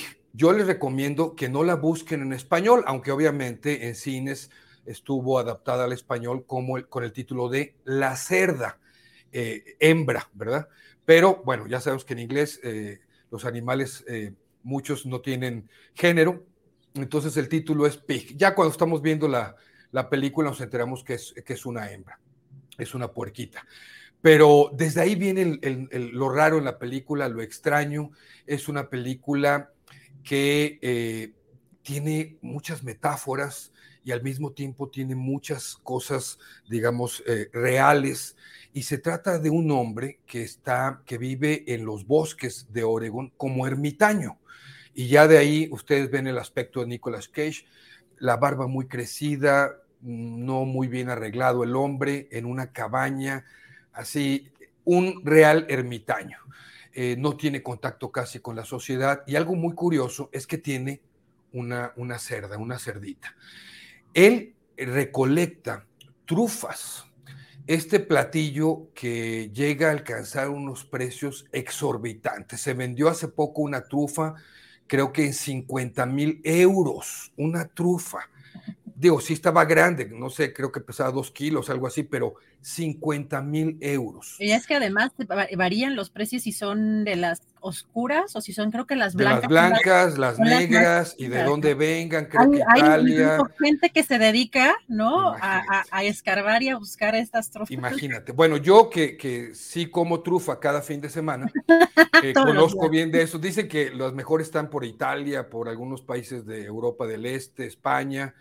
Pero este, bueno, este hombre las encuentra acá en Oregon, eh, en Oregon y es un ermitaño muy, muy raro. Va un joven a visitarlo cada jueves para que le entregue las trufas que él, él recolectó. Eh, vive en unas condiciones, este, casi te diría, marginadas, ¿no? Él en su cabaña, pero nos damos cuenta al inicio que cada que él sale a buscar las trufas, su eh, cerdita lo acompaña y la cerdita anda olfateando por ahí eh, en la tierra y le dice en una escena al principio, muy al principio, le dice, encontraste una muy buena. Él le dice a la cerdita, no la cerdita él. Y, bueno, eh, es una película que nos muestra, yo pensé, yo no sabía nada de la película, leo la descripción y me iba a ir con la finta, de hecho no la había querido ver por eso, porque le roban a la cerdita se la roban y este hombre dice, con permiso, ahorita vengo, me voy a la ciudad, en Portland, y voy a buscar a mi cerda, ¿no? Pero yo dije, esto va a ser algo así como la cacería de la venganza, donde va a matar a medio Portland, se va a descuartizar a medio mundo por recuperar la cerda, y resulta que me lleva una sorpresa muy agradable por toda esta metáfora de vida de este hombre. Este hombre tiene un pasado que eh, prácticamente no podríamos creer este hombre fue alguien relativamente conocido eh, en, la ciudad, ¿verdad? Y, en muchos lugares, no solamente en su ciudad. Y eh, resulta que la película se torna en algo que nos va a hablar de la pérdida, del luto, y sabes, algo bien importante, de darle importancia a las cosas por más insignificantes que parezcan y quitarle la importancia a lo vano, a lo superfluo, a lo fatuo, a lo, a lo, no sé, a lo que no tiene eh, sentido, ¿verdad? Pero que para muchos en la sociedad, ¿verdad? En este consumismo que vivimos, lo es todo. Y este hombre nos da una clase ahí de, eh, de cómo piensa, de cuál es su filosofía de vida y por qué vive ahora como vive de ermitaño. Es un drama realmente. Eh, digo, llegó a tener ahí dos, tres escenas medio de acción, pero realmente es una, son momentos más que de acción física y todo esto, momentos de drama, de sacrificio, de, de unas cosas bien raras, bien interesantes. La película fue muy bien recibida en los circuitos de cine independiente. Tal vez por eso algunas ocasiones no vemos este tipo de, de, cine eh, que no es comercial, aunque cuenta con Nicolas Cage, que, que hace un papel realmente bueno. Esta metáfora hace, por supuesto, que veamos la película con, que, que tengamos que ver la película con otros ojos, ¿sabes? O sea, eh, de repente yo veo comentarios que dicen, es que eso no es posible. Bueno, no, no, no. Pues claro que no es posible, o si es posible, o quién sabe si sea posible. Pero son las metáforas, las referencias eh, muy, muy de, oníricas, yo creo a veces, que nos hacen referencia a las películas y que creo que vale mucho la pena ver esta película que eh, dicen los que conocen que lanza o que retoma a Nicolas Cage, que había estado medio decaído en los últimos años y lo, y lo muestra con la fuerza histriónica que en algún momento también le vimos en algunas primeras películas bastante buenas. Creo que vale la pena verla. eh, es, es un buen, un buen, no sé, es, es- es una manera diferente de ver muchas cosas y dejar a un lado también lo material, ¿sabes? Es, es, es importante. Ahí está Oye. la recomendación. Fíjate que estaba ahorita acordándome porque hablas de las primeras películas que recuerdo como que tenían ese sentido, era eh, esta donde sale Jake Gyllenhaal, ¿te acuerdas de Donnie Darko? Donnie Y Darko. Otra eh, donde sale Jo- Justin Long, eh, que se llama Tusk. Esa me Ajá. quedó también, me quedó muy impactada este, de esa, esa película, fue como muy traumática también. Yo creo que este, Adiós a Las Vegas hizo una muy buena película. pero, pero sí, es, es importante que nos menciones que hay que verla con otros ojos o con ojos muy específicos, eh, porque hay veces que no te dicen agua va, ¿no? Y tú te vas a veces muy con la finta de un cartel o de una sinopsis y de pronto te quedas como esto, qué o cómo, ¿no? Así que Sí, sí, es- sí. siempre es importante esa guía que nos das cada semana. Muchas gracias, Jesús. ¿Dónde te vemos al ratito? Tus redes sociales. Ok, el, el video lo estoy publicando, estoy tratando de hacer unos cambios y ayer lo publiqué el de HBO a las 9 de la noche, creo que también hoy voy a publicar a las 9 de la noche el de Netflix y mañana sí a mediodía. Esta recomendación que ya les di aquí de Prime Video, eh, me encuentran en Taylor Jesús, es mi canal de YouTube, también mi cuenta de Twitter, de Instagram, Taylor Jesús Cine en TikTok, para que te acuerdes, y lo que Taylor se llevó en Facebook. No, todavía no, si no te digo que no puedo con Twitter, te digo, pero a ver si me, me puedo organizar este y ya, y ya ahora sí lo hago. Pero bueno, eso es un fuerte abrazo y nos vemos la próxima semana. Abrazote a todos, gracias. Gracias a Jesús Taylor. Y tenemos como cada 15 días, recuerden las recomendaciones literarias. Ya está por acá Daniel Mesino. Daniel, ¿cómo estás? Muy buenas tardes. Hola, ¿qué tal? ¿Cómo están? Quiero mandarles un cordial saludo a toda la comunidad astillera y Adriana, qué gusto saludarte. Desde aquí, desde la Feria del Libro de Guadalajara, quiero hoy platicar de una recomendación para este fin de semana, pero antes quiero presumirles lo que me regalaron. Es una belleza de un pueblo que se llama Tuxpan aquí en Jalisco, Tuxpan, Jalisco, donde presenté mi novela Buenos días, Abril, estás en Tokio. Y bueno, en el universo de los libros, la oferta es brutal, es realmente, uno puede eh, visualizar el poder y la fuerza de la oferta editorial que hay en América Latina en la segunda feria más importante del mundo, que es la Feria del Libro de Guadalajara, en la que, por cierto, este, hoy eh, tendremos a las 7 de la noche una firma de libros de mi nueva novela Buenos días, Abril, estás en, en Tokio. Y Julio Astillero después va a estar firmando libros eh, ahí mismo en el stand G5 de la Feria del Libro de Guadalajara de HarperCollins. Va a firmar libros y además va a estar Sol y también Ángeles vendiendo, digamos, productos para eh, de toda la comunidad astillera para que se lleven la gorra, la sudadera y todo. Esto es en el stand G5 de la Feria Internacional del Libro de Guadalajara. Y bueno, y en este sentido hoy quiero platicarles de una novela.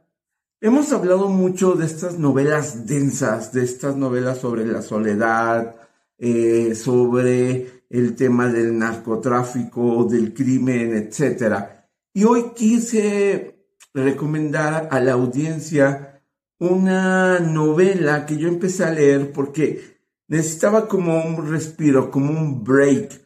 Y me encontré con esta novela que es Lucifer vive arriba, escrita por eh, Carmela Trujillo. Lucifer eh, vive, brilla, eh, vive arriba, perdón, es una novela que tiene toda esta tradición eh, que vimos, que hemos visto en películas como de la cinematografía de Almodóvar, donde es contada a través de los personajes femeninos. Aquí nos encontramos con tres personajes femeninos, que es eh, Lucy. Lucy no cree en el amor y lo único que ella cree es que quiere comprar un piso para ella misma, ahora que está trabajando en una eh, peluquería de lujo.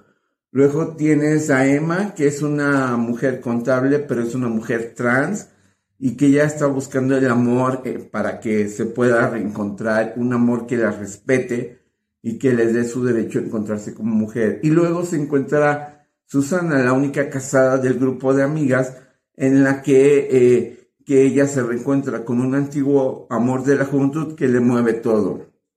En todo este sentido, en todo este momento, pues lo que ocurre es que nos vamos encontrando con la realidad y el día a día de la vida de estas mujeres y revalorando el tema de la soledad, de la búsqueda y la idealización del amor, de lo que es crecer en un lugar alejado de las grandes urbes, donde si bien eh, la cocina también está llena de, recetas, y, es, lo hace un libro ligero pero profundo, es decir, es una novela que uno se va a reír, se va a encontrar con este universo femenino, que es una herencia que Almodóvar, y perdón la comparación con el cine de Almodóvar, pero que yo encuentro mucho en esta novela, rescata perfectamente y nos va a hacer pasar un gran rato. Entonces, para pasar un momento entrañable con una voz lúcida, una narrativa que se va como el agua, que fluye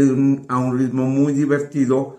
Eh, Lucifer vive arriba de Carmela Trujillo es la recomendación que yo les doy para que este fin de semana pasen un fin de semana leyendo, riendo y reflexionando en esta historia ambientada en un pueblo de España, pero que la pueden leer todo el mundo, a pesar de algunas referencias muy locales. Es una historia universal, es una historia que seguro les va a encantar. Gracias y nos vemos en 15 días. Gracias a Daniel Mesino y para cerrar, hay información importante. Eh, comentarles que, pues, hace hace unas horas, bueno, se emitió un comunicado de prensa por parte de la Convención Nacional Morenista, en donde eh, rindieron eh, su primer informe anual en el Club de Periodistas. Entre otras cosas, destacan que todavía se encuentran vigentes docenas de impugnaciones en contra de las asambleas distritales del 30 y 31 de julio, así como del tercer Congreso Nacional Ordinario del 17 de septiembre. Dicen, las autoridades electorales todavía no han validado los nuevos estatutos y autoridades partidistas, lo cual pone en entredicho la legalidad de las actuaciones de los actuales dirigentes de Morena. Eh, todavía son válidos, señalan en este documento, los antiguos estatutos y autoridades del partido y todas las acciones que tomen las nuevas autoridades de acuerdo con los nuevos estatutos, estatutos son nulas de pleno derecho. También anuncian que no se van a pronunciar en favor de ningún precandidato presidencial porque, eh, según ellos, eh, destacan lo importante no es la persona, sino el proyecto. También eh, advierten que no van a renunciar a Morena y, pues sí, lo que están llamando anuncian la próxima constitución de una nueva asociación civil para dar estructura a su lucha y organizar de manera más formal el movimiento. Aclaran que eso no implica la creación de una corriente interna o algún rompimiento con la estructura formal del partido. Eh, dicen textualmente, nuestra invitación no es abandonar Morena, sino eh, solo complementar nuestra digna militancia en el Partido de la Cuarta Transformación con una segunda militancia social y ciudadana a favor del poder popular y el respeto de las bases. Textualmente, esto es lo que señalan.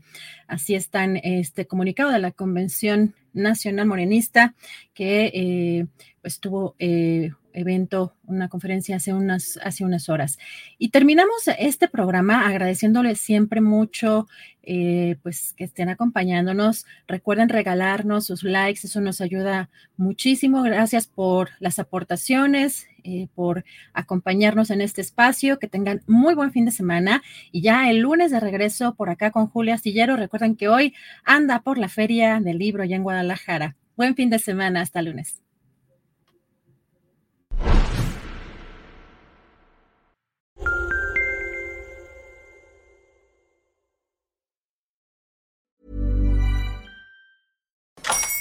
Hola, buenos días, mi pana. Buenos días, bienvenido a Sherwin Williams. ¡Ey! ¿Qué onda, compadre? ¿Qué onda? Ya tengo lista la pintura que ordenaste en el ProPlus app. Con más de 6.000 representantes en nuestras tiendas listos para atenderte en tu idioma y beneficios para contratistas que encontrarás en aliadopro.com. En Sherwin Williams somos el aliado del PRO.